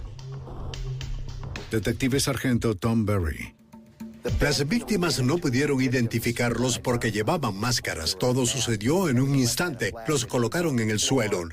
No pudieron identificarlos. Otra serie. La incapacidad de los testigos para elegir a sus atacantes perjudica el caso. El agente especial Michael Kosanovich No tenemos suficiente información para llevar a cabo órdenes de registro o para hacer arrestos. Todo lo que tenemos es un individuo que está proporcionando información. Lo que buscamos ahora es eh, información adicional y nueva que nos permita avanzar eh, en la investigación. El grupo de trabajo le pide permiso a un juez federal para escuchar las conversaciones telefónicas. Si pueden probar que existe un patrón continuo de delitos por parte de la pandilla, podrían acabar con toda la organización con cargos federales por crimen organizado. Y al parecer eh, también es... Unos días más tarde, En las primeras horas de la mañana del 4 de septiembre de 1994, la policía responde a un llamado por disparos en una casa de apuestas ilegales después del horario laboral. Es propiedad de Andrew Woods, uno de los líderes de la pandilla. Entrevistan a testigos y reconstruyen lo que sucedió. A las cuatro y media de la mañana, Andrew Woods tuvo una discusión con algunos de los apostadores. Se salió de control, no le gustó. Le faltaron el respeto. Les disparó a sangre fría, aniquiladas cuatro vidas humanas en un segundo. Luego se fue. Así es como era. Se metió en su Mercedes-Benz y se largó. El grupo de trabajo proporciona información sobre el homicidio de Detroit, sobre Woods y su automóvil. Los detectives de homicidios usan la información para alertar a las autoridades policiales en todo el país en un esfuerzo por encontrar al fugitivo. Esto hizo que intentásemos acelerar nuestros esfuerzos para obtener estos permisos telefónicos porque nos habíamos percatado de su propensión a la violencia extrema. Si Woods estaba dispuesto a cometer un homicidio cuádruple, Pensamos que no tendría miedo de cometer homicidios si fuese necesario en la comisión de los ataques a las casas. Cinco días después del homicidio cuádruple, un juez otorga permiso al grupo de trabajo para monitorear los buscapersonas de varios de los pandilleros. Comienzan a recopilar números de teléfono y descubren un patrón consistente de llamadas entre ellos. Muestra evidencia adicional de la organización de la pandilla. Una semana después sucede lo inimaginable. El fugitivo Andrew Woods entra a la sede de la policía de Detroit. Oiga, oficial, soy Andrew Woods. Entró y dijo, oigan, oí que me están buscando. La policía cree que Woods se entregó porque la persecución se estaba calentando demasiado. Pensó que sería más fácil luchar contra los cargos en la corte. El agente especial del FBI, Bob Pertuso, se alegra de tener a Woods fuera de las calles. Debido a que él era tan violento y era un ejecutor de la pandilla, si Woods todavía estaba fuera, había un gran potencial para que más personas salieran lastimadas. Una semana después de que Andrew Woods se rinde, el equipo de trabajo utiliza la evidencia de los buscapersonas para obtener su primera intervención telefónica sobre el líder de la pandilla restante, Obi Carter. Esperábamos poder identificar los ataques pasados a casas, proceder en aquellos robos y sobre todo identificar los futuros ataques y poder prevenirlos o atrapar a estos individuos. El grupo de trabajo también coloca a Carter bajo vigilancia por parte de un equipo de la policía de Detroit que incluye al oficial Steve Miller. El sujeto estaba consciente de la vigilancia, así que era un blanco bastante difícil de seguir, pero pudimos seguirlo. La información recopilada a través de la vigilancia combinada con la evidencia de los teléfonos intervenidos les da a los investigadores una mayor perspectiva de las actividades de la pandilla. Pudimos comenzar a observar eh, sus movimientos y comenzar a anticipar en lugar de reaccionar, anticipar eh, dónde iban a atacar eh, y qué miembros participarían en el próximo ataque a las casas. Al monitorear las conversaciones telefónicas, aprenden a reconocer las voces de los pandilleros y las palabras claves. La pandilla llama a sus ataques leaks. El oficial de policía de Detroit, Tom Dunay. Después que supimos que acababan de hacer un leak, todos se pusieron al teléfono y empezaron a hablar de ello, a reírse de eso y a decir cuánto dinero sacaron de esta casa o cuántas armas consiguieron de una casa determinada. Luego hablaban de las drogas que consiguieron de la casa. A partir de estos detalles interceptados de los delitos, los investigadores pueden vincular la pandilla con específicos ataques domésticos. No eran muy descriptivos, pero sí lo suficiente en cuanto a que sabíamos de qué estaban hablando, de lo que sacaban de la casa, así que pudimos comparar eso con los informes de las víctimas que nos informaron qué fue lo que se sacó de la casa en el momento del ataque. Pero todavía no es suficiente. No sabíamos en específico cuáles individuos en ese grupo habían cometido los ataques. Todavía necesitábamos más información. Y en realidad queríamos atraparlos en el acto al cometer un ataque a una casa. Una noche, un oficial está observando una casa donde se reúnen los pandilleros. De pronto, un auto no identificado de la policía de Detroit se detiene. Antes de que la vigilancia pueda emitir una advertencia, cuatro oficiales vestidos de civil salen y se dirigen hacia la casa de la pandilla. La central informa a la vigilancia que los cuatro están trabajando en otro caso, buscando un posible fugitivo en la casa de al lado. Al oficial le preocupa que los pandilleros violentos no lo sepan.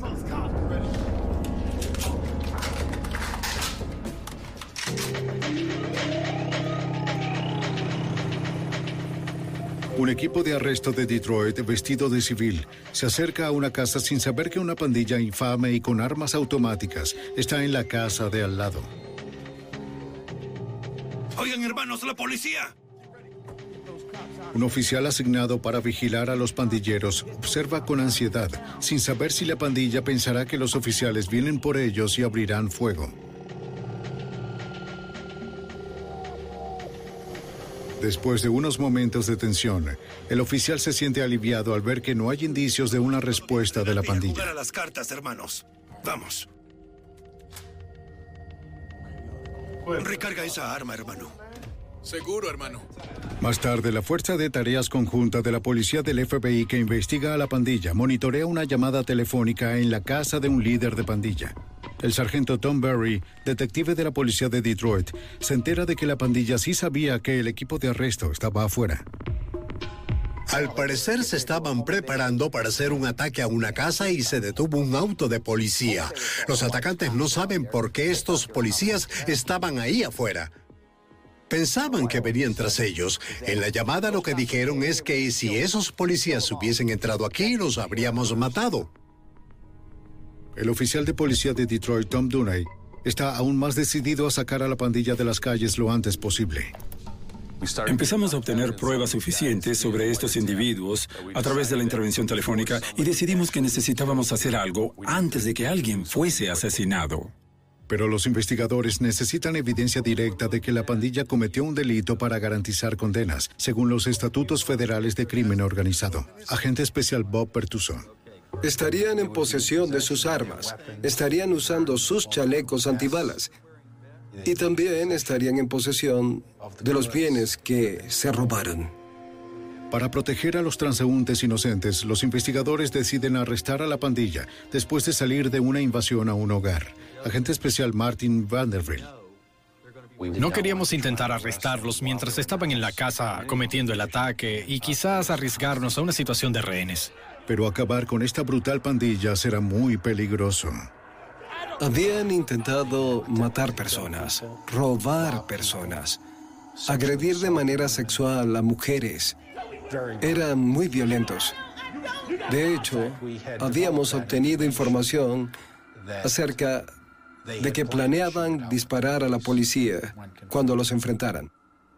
Una situación muy difícil. Sabemos que van a llevar chalecos y armas automáticas. No había duda de que estas personas no iban a alzar las manos y rendirse, iban a disparar. Debido a la gran cantidad de individuos involucrados, así como a las armas que llevaban, estaban muy bien armados, con AK-47, MAC-10, UCIs, todas las armas peligrosas que hay en la calle. Creíamos necesario usar un equipo SWAT para arrestar a estas personas. Los agentes se reúnen con el comandante del SWAT que establece el plan. El escuadrón táctico responsable de hacer los arrestos se esconderá dentro de una ambulancia. Con las luces de emergencia activadas, la ambulancia se acercará al vehículo de los atacantes, desde atrás como si estuviera pasando. Los investigadores creen que dado que la pandilla acaba de cometer un ataque a una casa, intentarán permanecer sin ser vistos y apartarse a un lado de la carretera. Y vamos a embestirlos con la ambulancia, los 20 hombres de SWAT, y todos vestidos con equipos SWAT, con chalecos antibalas, saldrán y harán una media luna alrededor de ellos. Así que cuando empiecen a salir del auto o la camioneta, los tendremos atrapados. No queríamos meternos en una persecución.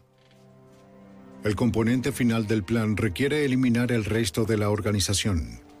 Sabíamos por experiencia que solo ciertos miembros de ese grupo estarían involucrados, no sería todo el grupo. Así que teníamos a otras personas de la policía listas para hacer arrestos en otros lugares para quienes no estuviesen presentes durante el ataque a la casa, así como para ejecutar seis órdenes de registro. Cientos de agentes y policías se involucraron en nuestros planes para desmantelar este grupo. Durante semanas el equipo trabaja las 24 horas al día para monitorear las llamadas telefónicas, buscando la oportunidad adecuada para lanzar su trampa. Luego, el 9 de noviembre, escuchan a los pandilleros planear su próximo ataque a una casa. Cuando interceptamos las conversaciones sobre un plan para llevar a cabo en dos días, tuvimos una gran ventaja táctica. Teníamos nuestras órdenes de registro federales y firmadas. Tuvimos las asignaciones para realizar las búsquedas y las personas tácticas que iban a manejar el arresto. Por desgracia, los miembros de la pandilla no mencionan dónde será el ataque. No, aún no sabemos dónde. Al día siguiente, la vigilancia observa cómo dos pandilleros conducen por un vecindario, como si estuvieran buscando un posible objetivo. El grupo de trabajo ahora cree que sabe cerca de dónde atacarán los delincuentes. Cuartel General de la Policía, 11 de noviembre. Con el ataque a solo horas de suceder, el equipo de trabajo repasa el plan con los líderes del equipo una última vez. Para subrayar el peligro que enfrentan los oficiales, reproducen una grabación de la amenaza de la pandilla de matar a la policía. Reproducimos esta cinta para las personas que más tarde iban a terminar con estos individuos. No estamos jugando con estas personas, ni ellos con nosotros. Y podrías ver a los oficiales mirando con atención. Esto es real. Estos individuos nos van a matar. En este punto habíamos estado investigando este grupo durante varios meses y se trataba de una investigación a largo plazo. Creo que la mayoría de nosotros en el grupo de trabajo queríamos concluirlo, queríamos que fuesen arrestados, así que estábamos muy emocionados. Creo que el nivel de adrenalina era bastante alto y en realidad esperábamos que esta fuese la conclusión de que encerráramos a estas personas como sea. SWAT le da al oficial Steve Miller y al resto de los equipos de vigilancia municiones que perforan armaduras para sus armas de fuego en caso de que la operación se convierta en un tiroteo. Sabíamos que estos sujetos llevaban el mismo tipo de blindaje que nosotros, del mismo tipo, y sabíamos que estaban usando municiones que perforan los chalecos. Así que tuvimos que intentar al menos estar a la altura de ellos. Esa noche, la vigilancia observa a los atacantes que viajan en dos autos. Conducen a la zona que habían conducido el día anterior. Todos se ponen tensos, conducen por la casa y siguen. Los sospechosos acaban de girar a la derecha en la calle Lincoln. Bueno, no hacen el robo, así que pensamos, ¿qué es lo que sucede? El agente especial del FBI, Martin Vanderbilt, sigue a la pandilla a la distancia. No queríamos acercarnos demasiado porque no queríamos arriesgarnos a que estas personas vieran a la policía en el área y quizás abortaran su redada. Los atacantes entran a un callejón oscuro y de repente apagan las luces. Desaparecen en la oscuridad, lo que hace imposible saber si estacionaron o continuaron a través del callejón. No entremos en pánico, pero ¿dónde diablos están? La policía no puede acercarse para mirar más de cerca sin arriesgarse a ser vistos. Si los atacantes se escapan, serán libres de cometer otro crimen atroz. El FBI y la policía de Detroit siguen a una banda de violentos atacantes de casas con la esperanza de atraparlos en el acto. Las autoridades están ansiosas por cerrar una investigación de seis meses. Aquí vamos. Tranquilos. Ahora solo quédate aquí, quédate. Pero cuando los atacantes apagan sus luces, la policía los pierde. muchachos, hagan su movida. Volvieron. Minutos más tarde, en el centro de operaciones, el sargento detective de Detroit, Tom Berry, se entera por el 911 que la pandilla ha vuelto a El atacar. ataque acaba de suceder. Seis tipos con máscaras disfrazados de policías robaron la casa equivocada. No sacaron nada del robo. Tenemos dos víctimas que tienen casi 70 años de edad que no podemos identificar.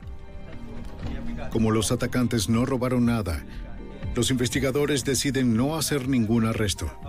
Ya que no hay evidencia para vincular a la pandilla con el No crimen. podemos probar nuestro caso, así que nos sentamos y esperamos. Agentes y oficiales recorren el área en busca de los atacantes.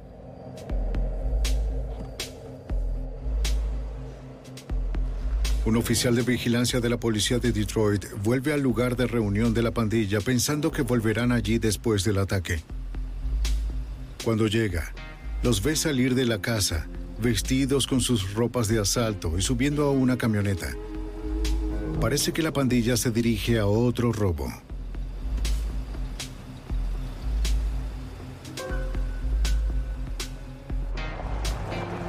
Cuando los miembros de una pandilla llegan a otra casa, Miller está justo detrás de ellos.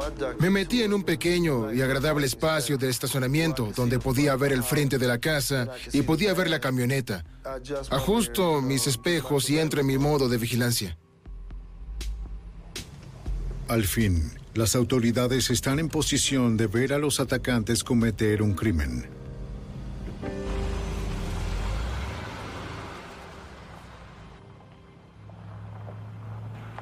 El plan era que hicieran el robo, pero no podemos detenerlos. Si entramos, arriesgamos a los rehenes.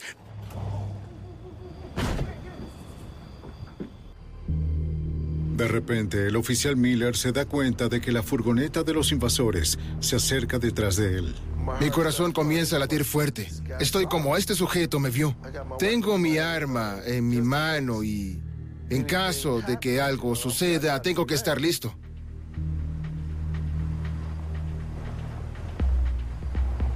Solo me pasaron por un lado.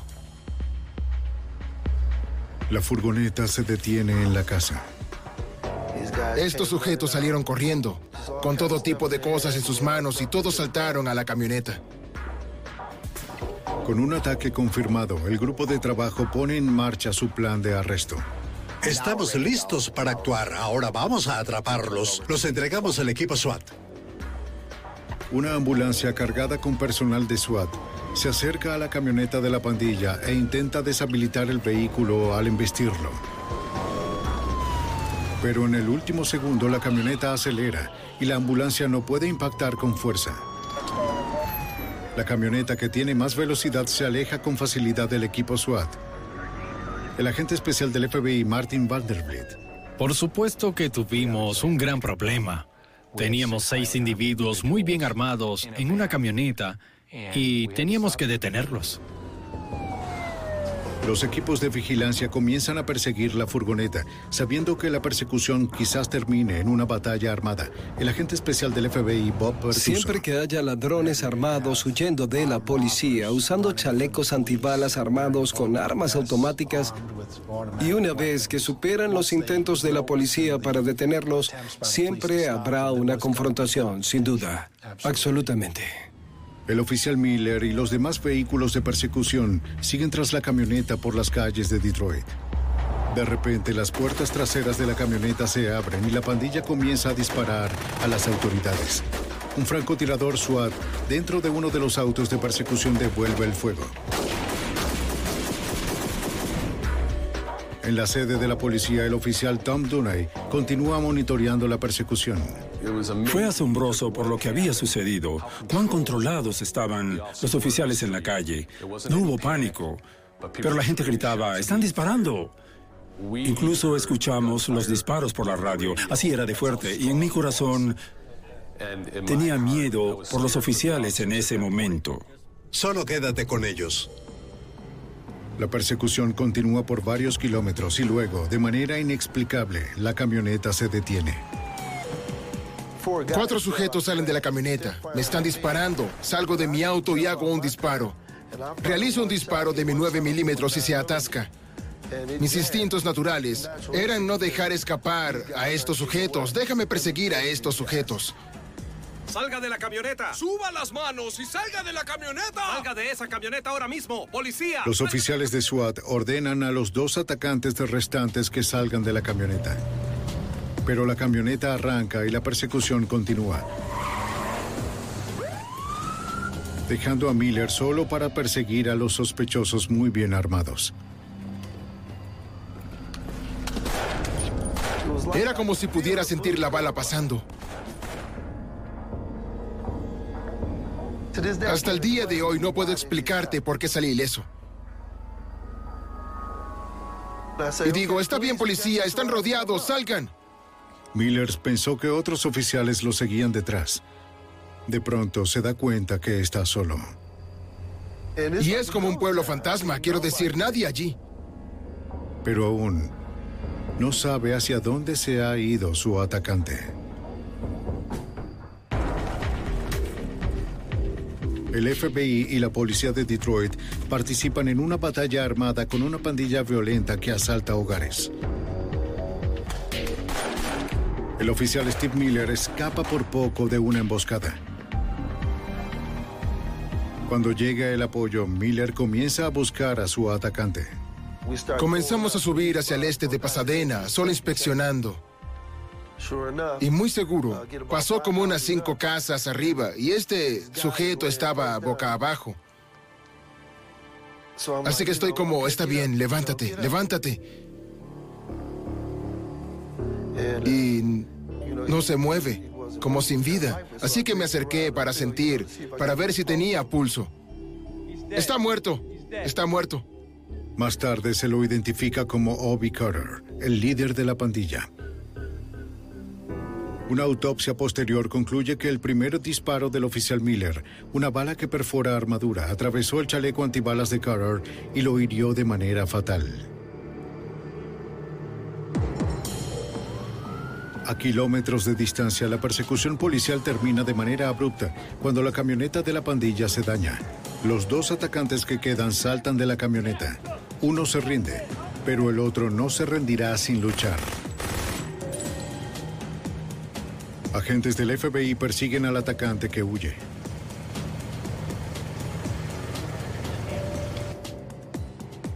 Al buscar en un callejón oscuro, el agente especial Bob Pertuso ve una forma oscura y se acerca con cuidado.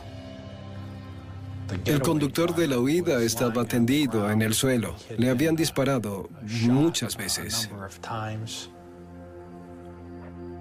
Los agentes piden Sospechoso una ambulancia. herido, necesito una ambulancia.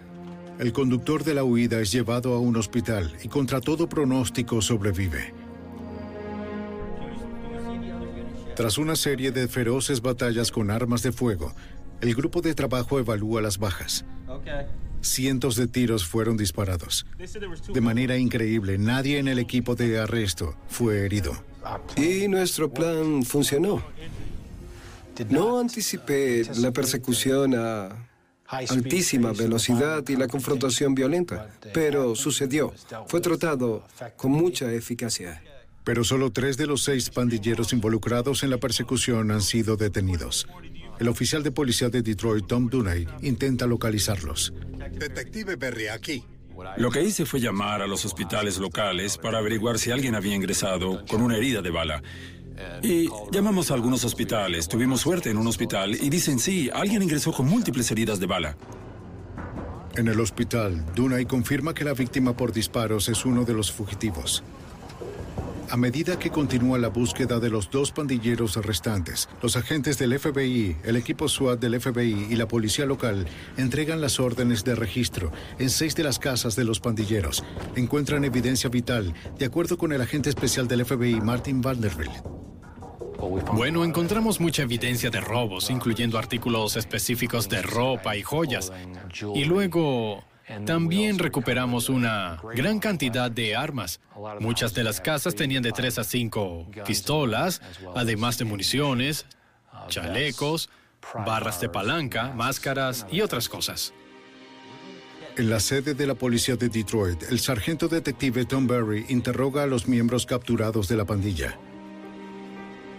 Les hace saber que se enfrentan a largas penas en prisión y que aquellos que cooperen primero pueden obtener sentencias reducidas. Quizá el 95% de ellos nos dijo con exactitud lo que sucedió. Así es como pudimos identificar al resto de la pandilla. Durante los meses siguientes, el grupo de trabajo arresta de manera sistemática a los miembros de la pandilla. Al final, un total de 29 son condenados y sentenciados por cargos federales o estatales en la mayor acusación de ataque a viviendas hasta la fecha. Este grupo de trabajo en particular fue el primer grupo de trabajo principal entre el FBI y el Departamento de Policía de Detroit. Queríamos hacer un muy buen trabajo para esas víctimas y logramos hacer una diferencia. En realidad, Hicimos una diferencia en la ciudad de Detroit. Lo hicimos un lugar más seguro. Bueno, esto sirve para demostrar que cuando las agencias de la ley trabajan juntas sin problemas, con las personas adecuadas, se puede lograr cualquier cosa. Gracias a los esfuerzos de colaboración del Departamento de Policía de Detroit y el FBI, la pandilla de violentos atacantes de casas se desmanteló para siempre.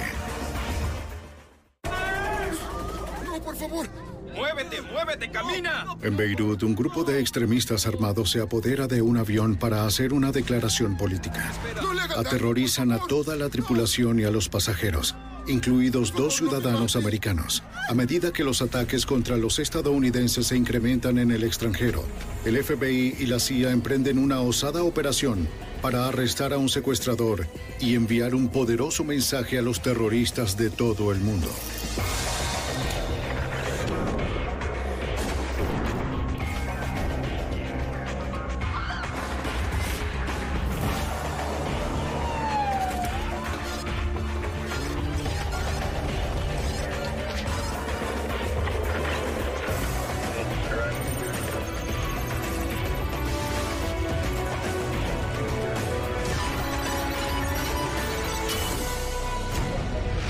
Archivos del FBI. En la década de los 80, los Estados Unidos se enfrentaron a un nuevo enemigo mortal en el extranjero, una creciente red de terroristas cuyo objetivo son los intereses americanos. Cientos de personas murieron en bombardeos, ejecuciones y secuestros. Soy Jim Castro, exdirector del FBI en Nueva York. Debido a la escalada de violencia, el gobierno respondió con nuevas leyes que otorgaron al FBI poderes más amplios para ir tras estos extremistas. Esta es la historia de uno de los primeros casos del FBI contra el terrorismo, una guerra que comenzó mucho antes del 11 de septiembre. Hola, ¿cómo estás? Operación Goldenrod. Bien, gracias. En este episodio algunos nombres han sido cambiados. 11 de junio de 1985. es el 12A. Hola. 66 pasajeros, incluyendo a un profesor universitario norteamericano y su hijo, abordan el vuelo 402 de Royal Jordanian desde Beirut, Líbano, hasta Amman, Jordania.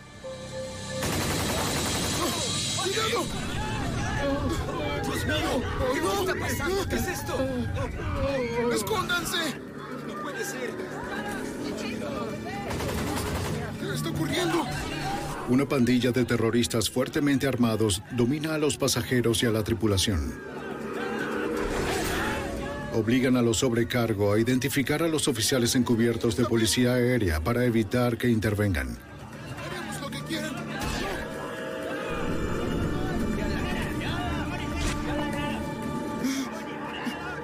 Muy bien, bajen la cabeza. No le hagan daño, por favor. El líder de los secuestradores entra por la fuerza en la cabina y ordena a la tripulación despegar. Una vez en el aire, obliga al capitán a volar a Túnez. El capitán no habla árabe. Su copiloto hace la traducción. El secuestrador quiere forzar un encuentro entre el embajador del Líbano y el presidente de la Liga Árabe, Chadli Khalibi. El objetivo, hacer demandas, incluyendo el retiro de más de 20.000 palestinos del Líbano. A medida que el avión vuela hacia Túnez, los terroristas golpean y torturan a los oficiales encubiertos. Parecen tener control total hasta que la aeronave finalmente entra en el espacio aéreo tunecino. Exmiembro del Escuadrón Internacional de Terrorismo del FBI, agente especial Tom Hansen.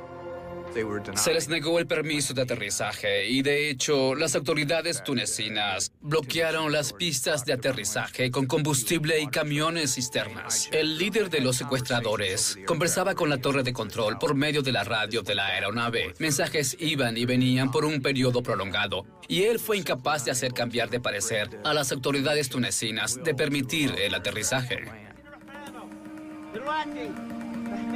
Incapaz de forzar una reunión con el presidente de la Liga Árabe, Chadli Kalibi, el secuestrador lee su declaración a la torre de control. Quiero hacer una declaración. Quiero hacer una declaración. Quiero El avión continúa rodeando el aeropuerto de Túnez, quedando con una cantidad crítica de combustible. El piloto debe convencer al líder de los secuestradores que para evitar estrellarse deben volar a Palermo, Italia, para recargar combustible. Dile que los niveles de combustible son muy bajos y debemos aterrizar en Palermo. Sí, de acuerdo. El vuelo 402 se aproxima al aeropuerto italiano, pero el capitán no puede aterrizar. La pista también estaba bloqueada. Tengo 70 personas en este avión. Necesito aterrizar. No. Informa al control de tráfico aéreo que deben permitir que el avión aterrice o deberán limpiar los restos. Dile que tenemos permiso. Baje el tren de aterrizaje. La torre finalmente accede. Dile que aterrizaremos en 20. De acuerdo, sí. Está bien. Imágenes reales. Una vez en tierra, los secuestradores exigen que el avión sea reabastecido. Las autoridades del aeropuerto de Palermo se niegan. Los italianos los detienen por un periodo de tiempo con un engaño. No podemos hacer nada más. Notificaron al centro de vuelo que ellos habían conversado con la Liga Árabe y que estaban haciendo todo lo posible y que confiaban en que podían lograr que Chadli Kalevi viajara de Túnez a Palermo para reunirse con los secuestradores. El secuestrador desconfía. ¿Por qué Chadli Kalibi viajaría hasta Palermo cuando se negó a reunirse con ellos en el aeropuerto de Túnez? ¿Puedes explicarle la situación en árabe? Luego de una hora de espera, el secuestrador dice a la torre de control que lanzarán a dos niños desde el avión si las autoridades del aeropuerto no envían un camión para reabastecer combustible. De acuerdo, de acuerdo.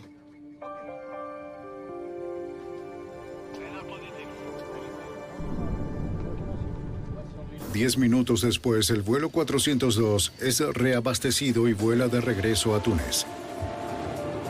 Por segunda vez en un día, el avión sobrevuela el aeropuerto internacional de Túnez. Comunícate con torre de El control. capitán dice a la torre de control que el secuestrador quiere leer su declaración en la radio tunecina, en la emisora estatal. El controlador de tráfico aéreo responde que no pueden hacer la transmisión. No tienen los equipos para hacerlo. Che, él ni siquiera habla español, ¿de acuerdo? Para calmar al secuestrador, el capitán le miente y le dice que la torre de control accedió a transmitir su declaración. El vuelo 402 regresa al aeropuerto internacional de Beirut.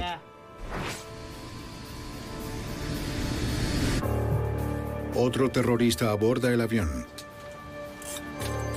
Ordena a algunos niños y ancianos que abandonen el avión. No, no, no, por favor, no se lleven a mi hija. ¡Vamos! Él transmite un mensaje de su superior, indicando al líder de los secuestradores volar sobre Jordania y Siria para leer su declaración. El avión despega de nuevo.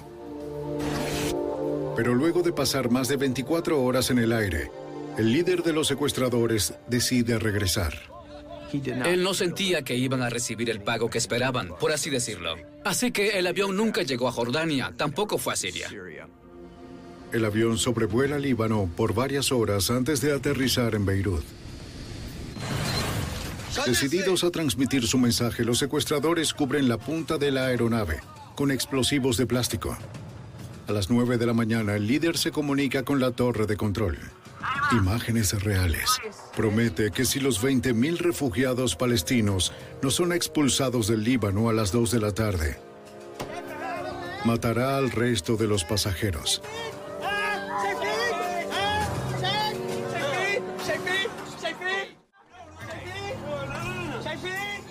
En Beirut, secuestradores cubren la cabina de un avión con explosivos.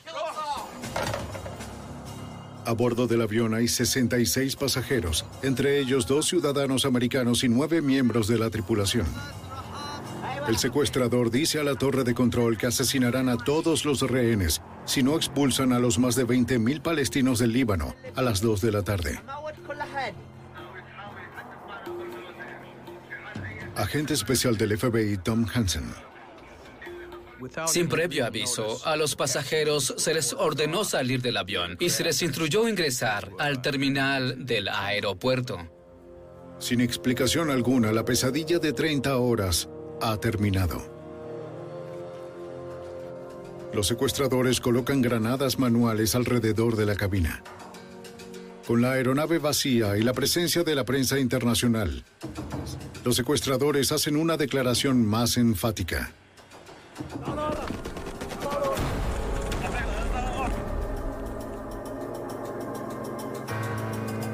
Los organismos de Policía Federal de los Estados Unidos están decididos a atrapar a los secuestradores. Para el FBI es un momento histórico. Por primera vez pueden perseguir legalmente terroristas que han atacado a estadounidenses fuera del país, una adquisición reciente. A comienzos de los años 80, Líbano era un país azotado por la guerra civil. Con el gobierno central en ruinas, las milicias cristianas y musulmanas se enfrentan en una lucha por el control. Beirut, una vez considerado el París del Medio Oriente, está reducido a escombros.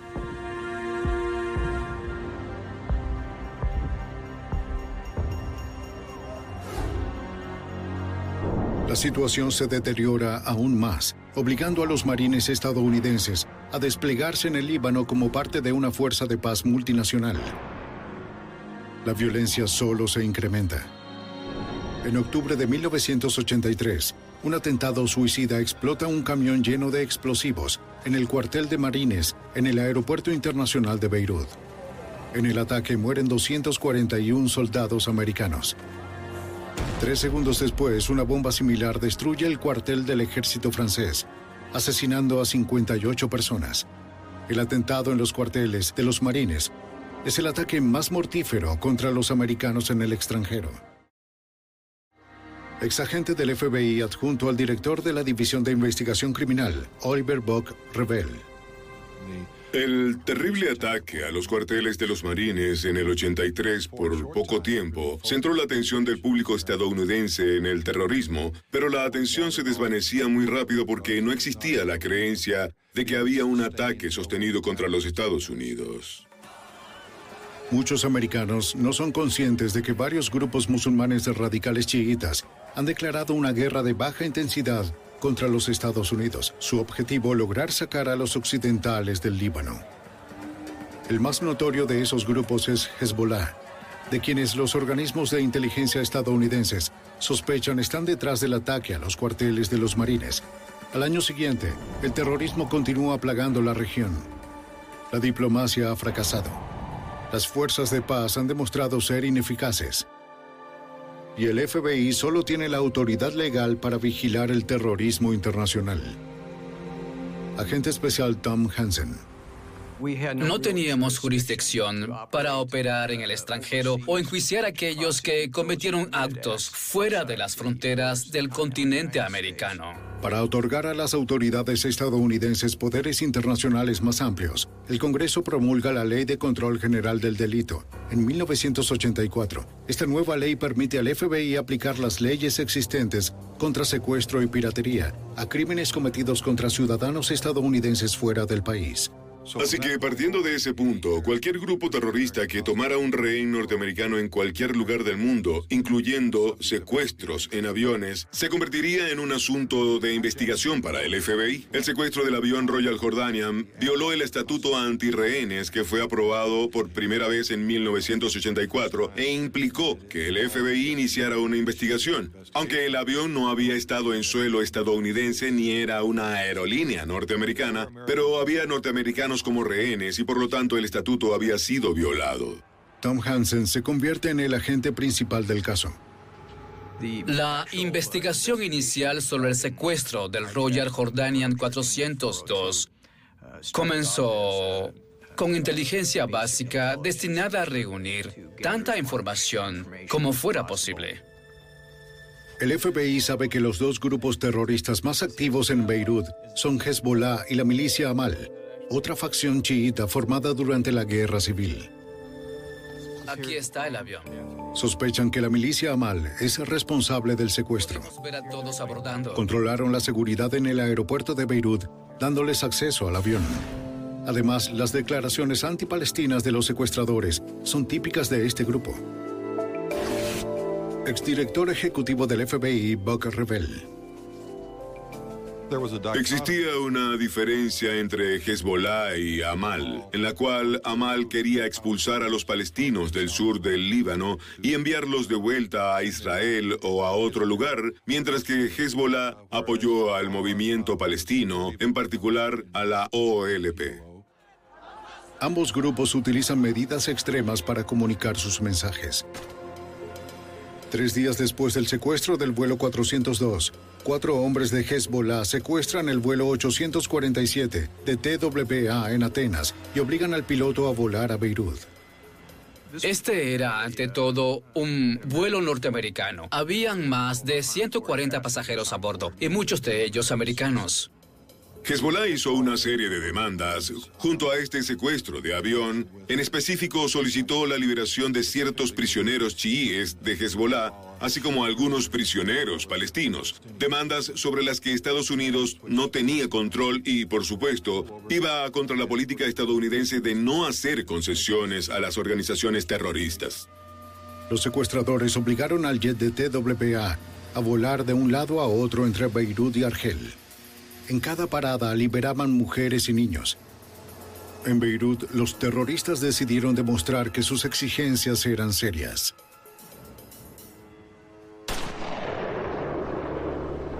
Asesinan al buzo de la Armada estadounidense Robert Stittem. Lo ejecutaron a sangre fría. Lo arrojaron en la pista del Aeropuerto Internacional de Beirut, lo cual nos enfureció y nos hizo replantearnos que esto no continuaría. Iríamos tras estas personas sin importar el tiempo que tomara. Aún quedan 39 rehenes, todos americanos. Imágenes reales. Los secuestradores los trasladan fuera del avión y los mantienen en varias localidades alrededor de Beirut. El presidente Ronald Reagan reacciona. Terroristas, tengan en cuenta, lucharemos contra ustedes en el Líbano y en otros lugares, o lucharemos contra sus ataques cobardes contra los ciudadanos y la propiedad estadounidense. Las autoridades consideran posibles estrategias diplomáticas. Había reuniones continuas en la sala de juntas de la Casa Blanca. Estábamos tratando de llegar a un acuerdo para alcanzar la liberación de los rehenes. Esta fue quizás la circunstancia más estresante durante mis 12 años a cargo del programa de terrorismo. Usábamos todos los medios de inteligencia disponibles. Bienes de la CIA, medios técnicos, inteligencia, servicios aliados a través de canales diplomáticos. Fue un gran esfuerzo para obtener toda la información sobre quién conservaba a los rehenes, dónde estaban siendo retenidos, bajo qué circunstancias y cualquier información que nos permitiera localizar y también rescatar a los rehenes. Mientras las agencias estadounidenses reunían inteligencia, la vida de 39 americanos pende de un hilo. Imágenes reales. Junio de 1985. Hombres de Hezbollah secuestran el vuelo 847 de TWA en Atenas y obligan al piloto a volar al Líbano. Mantienen a los 39 pasajeros secuestrados en Beirut. El Departamento de Estado de los Estados Unidos ejerce presión diplomática, tratando de asegurar la liberación de los rehenes. Exdirector ejecutivo del FBI, Buck Rebel. Presionamos a los sirios, al gobierno libanés existente. Usábamos testaferros como Egipto y Jordania. Así que fue un gran esfuerzo para poder usar a cualquiera que tuviese la habilidad de ejercer presión sobre Hezbollah y poder liberar a los prisioneros. Finalmente, el presidente de Siria, Hassef al-Assad, ofrece negociar con los captores y convencerlos de liberar a los 39 rehenes.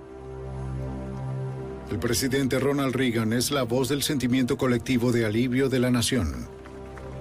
Los 39 norteamericanos mantenidos en cautiverio por 17 días por terroristas en Líbano han sido liberados y van camino a Frankfurt, Alemania. Pronto estarán de vuelta en casa. Es un momento de alegría para ellos, para sus familiares y para nuestra nación.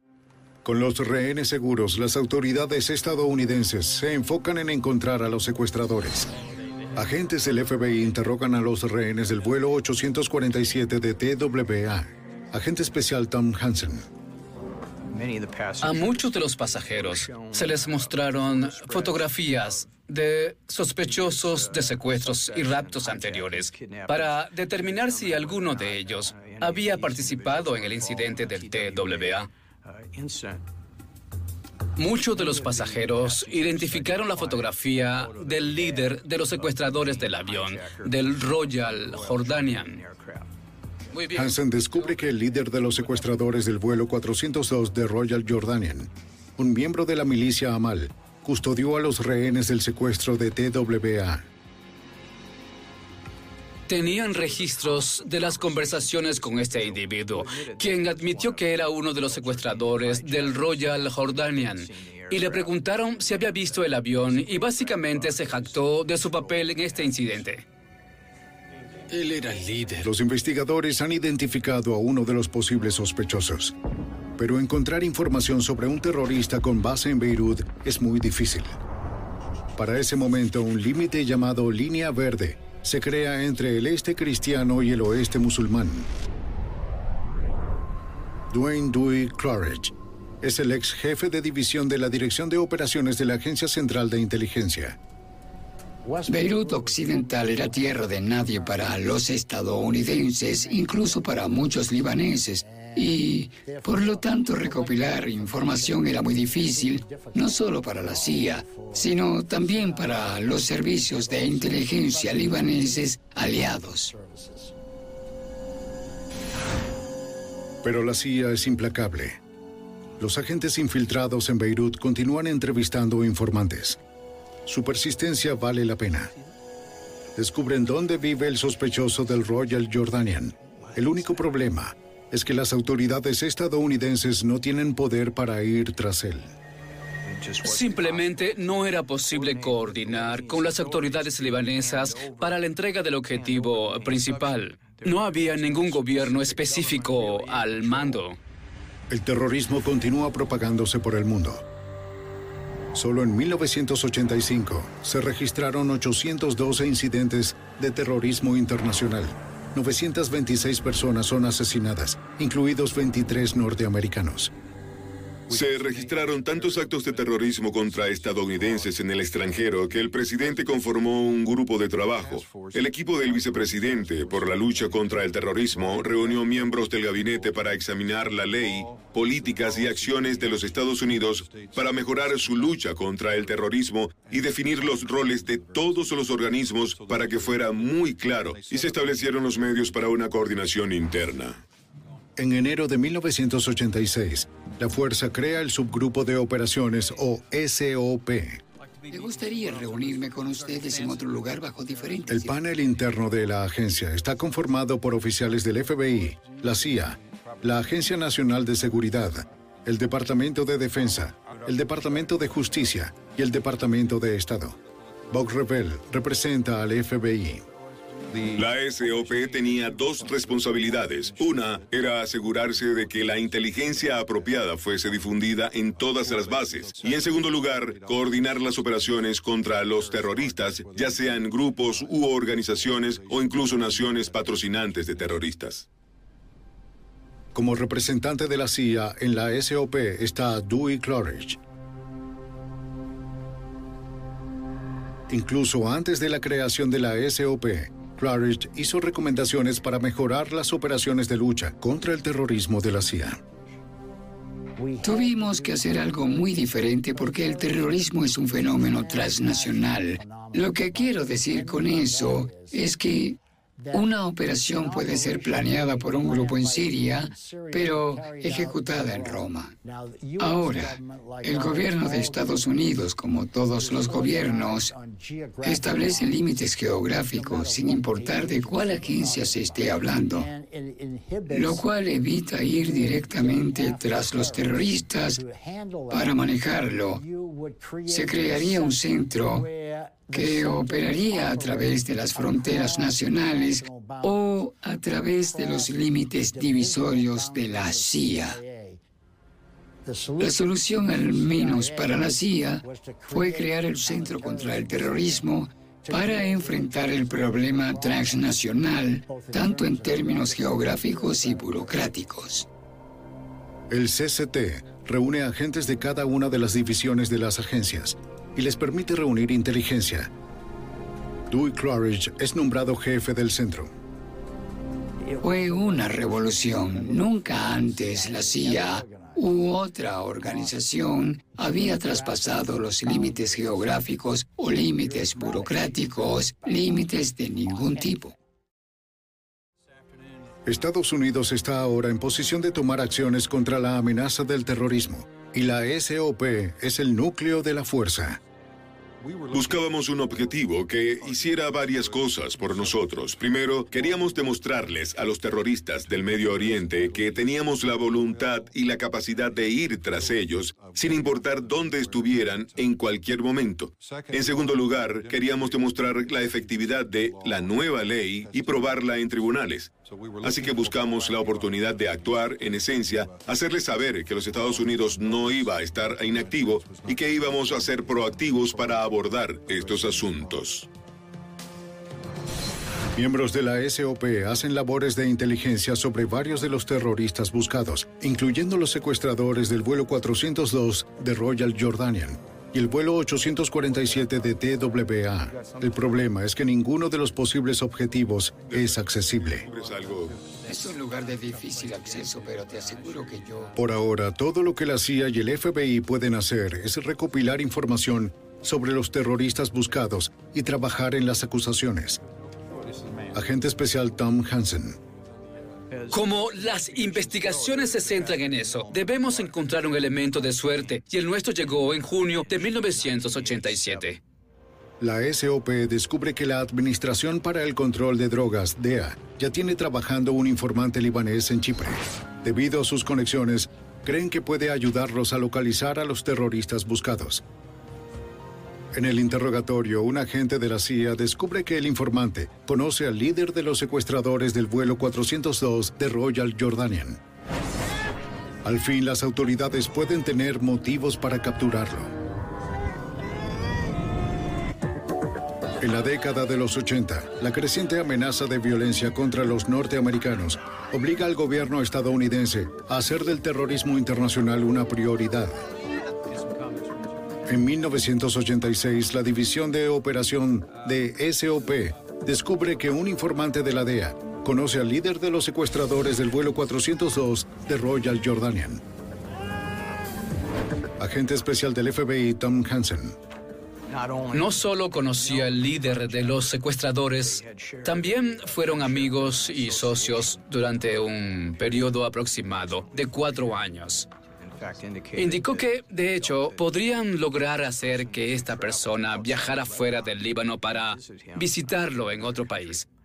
Esto nos dio algo que no teníamos en el pasado, y era la accesibilidad. Ex jefe del Centro Antiterrorista de la CIA y miembro de SOP, Dewey Claridge. Al poner nuestras manos sobre él y llevarlo de vuelta a los Estados Unidos y someterlo a juicio, enviaríamos por primera vez una señal a los terroristas de que habíamos cambiado nuestro método y que estábamos a la ofensiva. El informante está cooperando, pero tiene algunas preocupaciones. Exdirector ejecutivo del FBI, Buck Revell. Quería una recompensa significativa, su reubicación y la de su familia en los Estados Unidos bajo el programa de protección de testigos. Discutimos en las negociaciones internas de la agencia que se trataba de una solicitud razonable. De hecho, iba a estar en riesgo si él y su familia continuaban viviendo en el Líbano, así que obtuvimos la autoridad para hacerlo. En Chipre, el informante le dice a un operador de la CIA que el líder secuestrador ha abandonado la milicia Amal. El secuestrador ha incursionado en el negocio del narcotráfico. Ah, lo intentó como esto en Europa y en otras partes del Mediterráneo.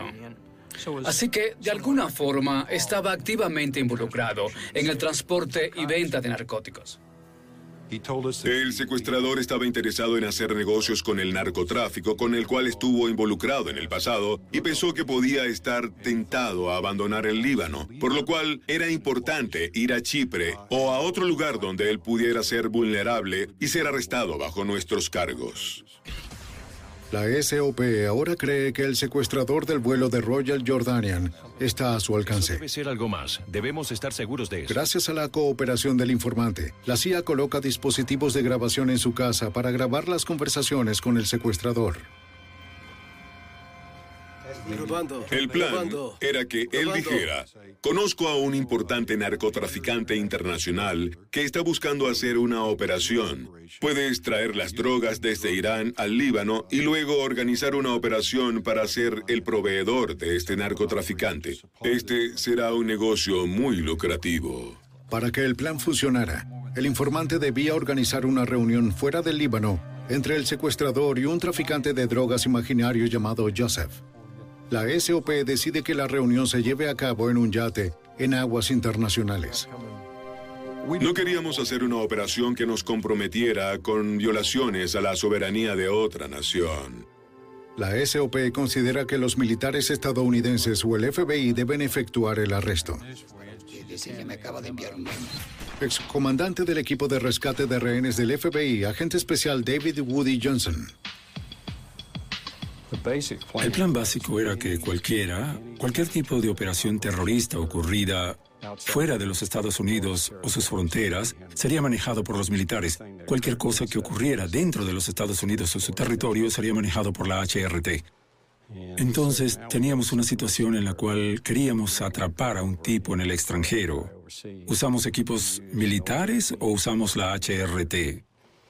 Y esto tenía que ser debatido en el Departamento de la Fiscalía General de Defensa. Al final deciden señalarlo como un arresto, así que usaríamos al equipo de rescate de rehenes, a pesar de que lo haríamos en el extranjero. Eligieron al HRT porque el FBI tiene facultad de arresto y la milicia no. Miembros de la HRT son cuerpos policiales entrenados para rescate de rehenes y para testificar en cortes norteamericanas. La idea era capturarlo con vida y traerlo de vuelta aquí y juzgarlo, así que pensé que la idea era hacer una declaración política aún más grande. Queríamos asegurarnos de que los grupos y las organizaciones terroristas, las naciones patrocinadoras del terrorismo, supieran que los Estados Unidos tenían tanto la autoridad como la voluntad de llevar a cabo las operaciones que fueran necesarias y sabíamos que debía hacerse con la cooperación interna de la agencia. Esta operación llevó mucho tiempo de planificación. No queríamos violar la soberanía de otra nación. No queríamos emprender esto y no tener éxito. El plan está listo para ejecutarse. El último obstáculo es obtener la aprobación del presidente. Cuando me dirigía al aeropuerto internacional de Washington para tomar el vuelo comercial, solo para un registro de mi pasaporte para ir a Atenas, recibí una llamada en el vehículo de la oficina. Era el fiscal general y me dijo, Bob, he conversado con el presidente Ronald Reagan. Está aprobado. Buena suerte. Hablaré con usted desde allá. Bien, te mantendré informado. Antes de ejecutar la misión, el FBI asegura su caso. Debíamos contactar de nuevo a los testigos que ya habíamos interrogado y determinar si podíamos obtener un compromiso de su parte de que vendrían a los Estados Unidos a testificar. Algunos pasajeros y miembros de la tripulación del vuelo 402 aceptan hacer la declaración de ser necesario. El gobierno ahora tiene un caso de juicio.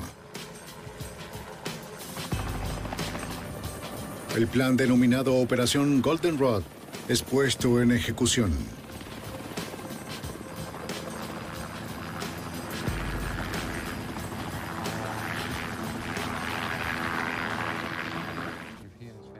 A mediados de los años 80, el Congreso de los Estados Unidos actúa para dar a las agencias federales y de inteligencia facultades más amplias para combatir la creciente amenaza del terrorismo internacional. Septiembre de 1987. La operación Golden Rod comienza. El FBI, la CIA y la Armada de los Estados Unidos realizan un despliegue para la detención del secuestrador del Royal Jordanian. El FBI coordina su parte de la operación desde un centro de mando a bordo del USS Butte, ubicado en aguas internacionales a 24 kilómetros de las costas de Chipre. El agente especial Woody Johnson es el comandante del equipo de rescate de rehenes del FBI. Se le informó a la tripulación que estaban a la espera de apoyo técnico para ayudarles a corregir algunos problemas. Llegamos cargando maletas, con armas y otras cosas. Tenemos algunos agentes bastante grandes y no parecen técnicos comunes. Y eso es algo que no resulta muy normal. Cajas técnicas. Recuerdo escuchar a uno de estos jóvenes marineros decir algo mientras pasábamos. Sí, claro, solo son técnicos.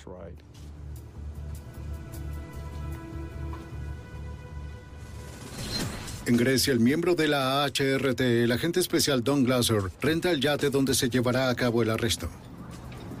Bien, lo seleccionamos porque no destaca. De ninguna forma va a llamar la atención. Le hicimos algunos cambios. Colocamos un sistema de navegación satelital e hicimos algunos ajustes. De hecho, le pusimos un LORAN, que es un equipo electrónico de navegación. En un puerto de Limassol, Chipre, Dewey Claridge y el equipo de la CIA establecen un puesto de control en una habitación de hotel. Teníamos un oficial de comunicaciones con nosotros y muchos tubos de aluminio que fueron pasados como equipo fotográfico. Teníamos comunicación vía satélite con Washington, el Comando Militar estadounidense situado en la ciudad de Stuttgart, y también teníamos comunicación con Butte, con el yate la central pasaba nuestras comunicaciones a la central del FBI, la Casa Blanca y cualquier otro involucrado. Todos querían ser parte de esto, saber lo que estaba sucediendo. Navegando en la costa de Grecia, el equipo de arresto del FBI alerta sobre la apariencia del yate para proteger la identidad del propietario. Cambiamos la bandera de Grecia por una bandera italiana Cambiamos el puerto, el nombre del casco y volteamos todos los salvavidas que tenían el nombre del barco puesto en ellos. El exdirector ejecutivo adjunto del FBI, Buck Revell, supervisa desde el centro de mando en el USS Butte. Teníamos un equipo de respuesta de emergencia. Teníamos un helicóptero preparado en la cubierta. La media cubierta lista para responder de inmediato con armas automáticas para defenderse de cualquier intento de piratas o grupos terroristas de interferir en la operación. Nuestra preocupación sobre la ejecución era poder llevarlo a aguas internacionales para ejecutar el arresto, pero también debíamos evitar que se convirtiera en un incidente internacional. En este tipo de situaciones nunca se sabe con exactitud a lo que se enfrenta. Estábamos lidiando con una situación muy inestable en el Líbano. Debíamos llevar a cabo la ubicación de la CIA en Chipre. Debíamos trasladar el centro de operaciones de la CIA a bordo del yate, que era el buque de intercepción, y nuestro mando, nuestro centro de control y el equipo de respuesta de emergencia a bordo del USS Butte iba a tener que permanecer en aguas internacionales y como no podíamos controlar el horario exacto de llegada, estos tiempos debían ser muy flexibles. El FBI y la CIA están listos. Los operadores de la CIA le dicen al informante que llame al secuestrador en Beirut y le diga que todo está listo para la reunión. Debe ir hasta Chipre para encontrarse con el traficante de drogas ficticio Joseph. Todo el tiempo que quieras, amigo. El secuestrador tenía esta idea de viajar a Chipre a conocer a Joseph, de quien tenía información de que era un narcotraficante. Secuestrar aviones en realidad no te hace ganar mucho dinero, si es que recibes algo, y él quería ganar mucho dinero.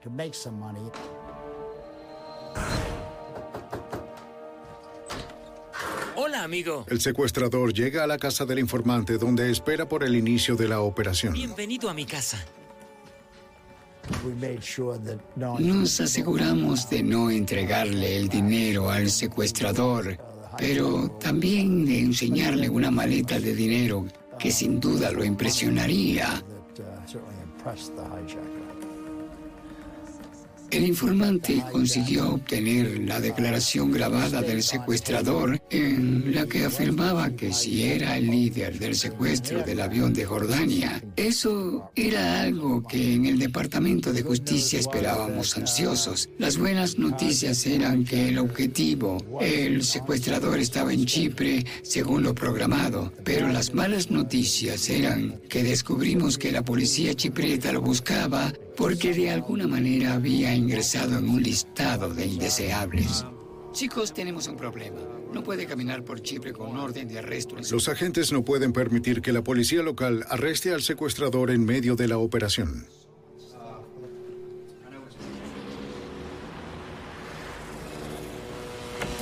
La CIA decide que el informante y el secuestrador se trasladen al mismo hotel donde se estableció el comando. Sí, este es uno de los Pensé que podíamos tomar ese riesgo porque era fin de semana. Y era poco probable que la policía se animase a recorrer en particular este gran hotel de clase alta buscando a este tipo.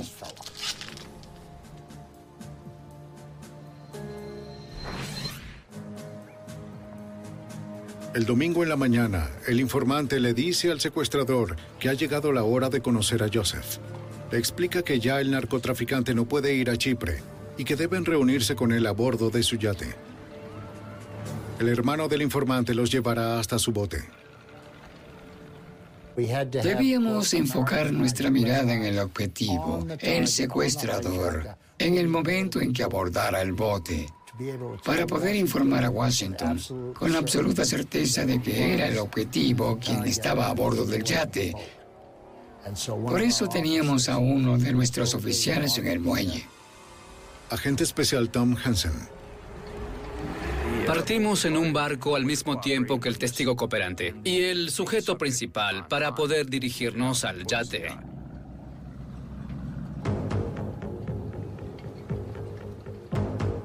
Copiado. Ya Informamos a todos en la red de comunicaciones acerca del hecho y de que la operación estaba en marcha. También pedimos a Washington que comenzaran con la extracción de todos sus parientes y familiares cercanos, hermanas, hermanos e hijos de todos los alrededores del Medio Oriente, según lo acordado. Sí, muy bien. Teníamos un bote señuelo en el lugar para actuar como guía desde donde los testigos podían navegar. Comandante del equipo de rescate de rehenes del FBI, agente especial Woody Johnson. Mi trabajo es preocuparme por las personas que trabajan para mí. Es una preocupación que me atormenta. ¿Nos han tendido una trampa? Van junto a nosotros, pero están sentados en el bote en algún lugar esperando por nosotros, y luego van a venir contra nosotros en el yate y vamos a terminar en un enfrentamiento en el mar. Por ahora, todo lo que el FBI puede hacer es esperar. Agentes del FBI encubiertos esperan por la llegada del secuestrador del avión de Royal Jordanian en aguas internacionales, a 19 kilómetros de la costa de Chipre comandante del equipo de rescate de rehenes del FBI, agente especial Woody Johnson. Estamos preposicionando a los chicos de HRT en la cubierta a la vista con la apariencia de que son guardaespaldas del narcotraficante. Preparados para tomar al delincuente. Además, en el muelle hay dos agentes femeninas del FBI que actúan como distracciones para ayudar a que el secuestrador se sienta a gusto.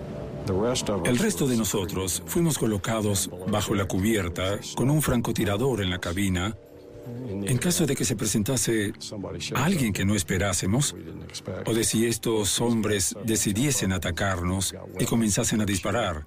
Así podríamos defendernos. Agente especial Don Glasser.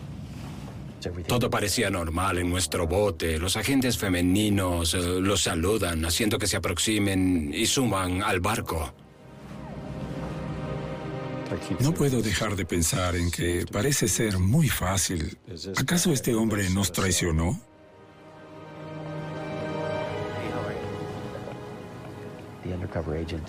El agente encubierto conversa con él en árabe y le dice que el jefe estaba en el camarote tomando una ducha y que subirá enseguida.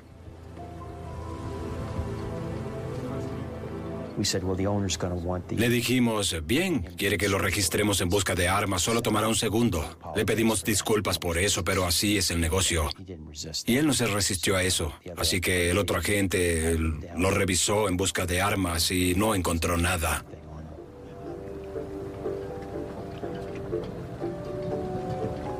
Está limpio. Vamos a bajar. El otro agente lo acompañó a la zona de la cabina, donde asintió con la cabeza, que era la señal de proceder con el arresto. Los agentes de HRT salen de la cabina. Estaba sorprendido. No estoy seguro de quiénes pensó que éramos. Estaba totalmente aterrado.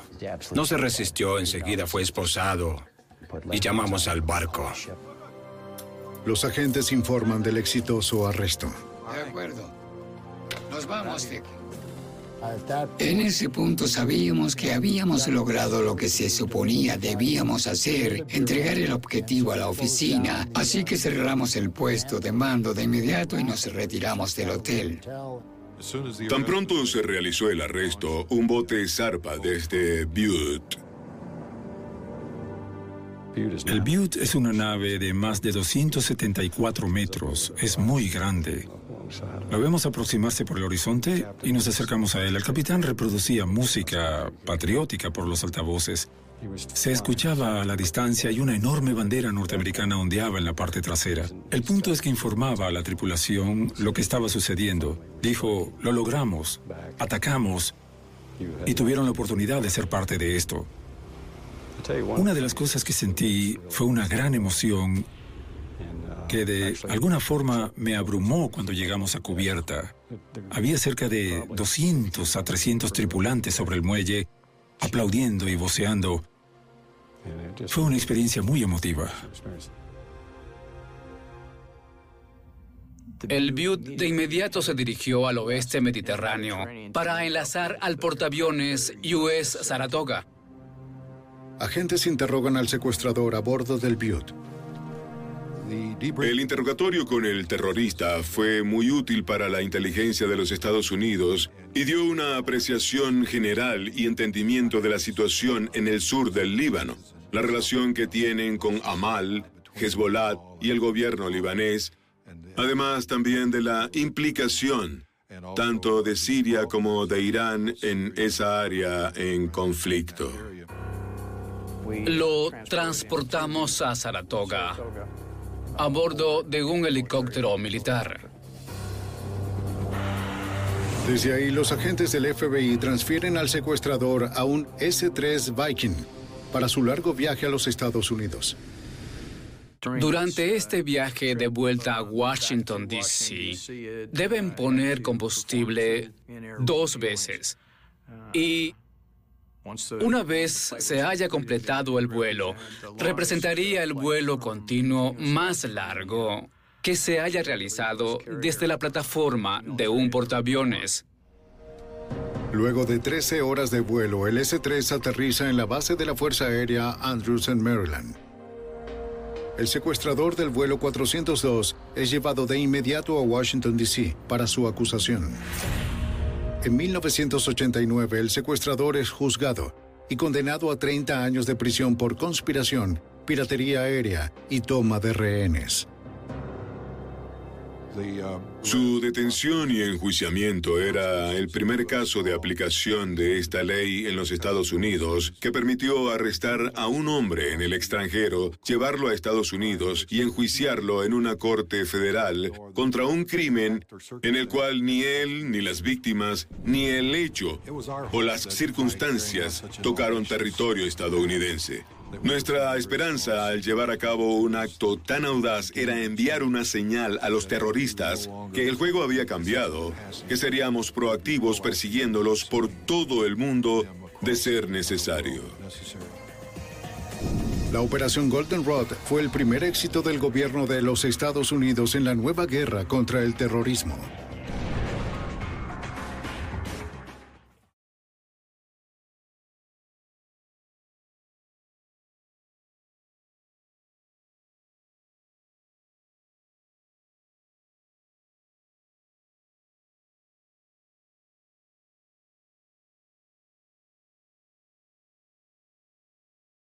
When you need mealtime inspiration, it's worth shopping Kroger, where you'll find over 30,000 mouthwatering choices that excite your inner foodie. And no matter what tasty choice you make, you'll enjoy our everyday low prices, plus extra ways to save, like digital coupons worth over $600 each week. You can also save up to $1 off per gallon at the pump with fuel points. More savings and more inspiring flavors make shopping Kroger worth it every time. Kroger, fresh for everyone. Fuel restrictions apply. Save big on your Memorial Day barbecue, all in the Kroger app. Get half gallons of delicious Kroger milk for 129 each, then get flavorful Tyson natural boneless chicken breasts for 249 a pound, all with your card and a digital coupon. Shop these deals at your local Kroger today or tap the screen now to download the Kroger app to save big today. Kroger, fresh for everyone. Prices and product availability subject to change. Restrictions apply. See site for details.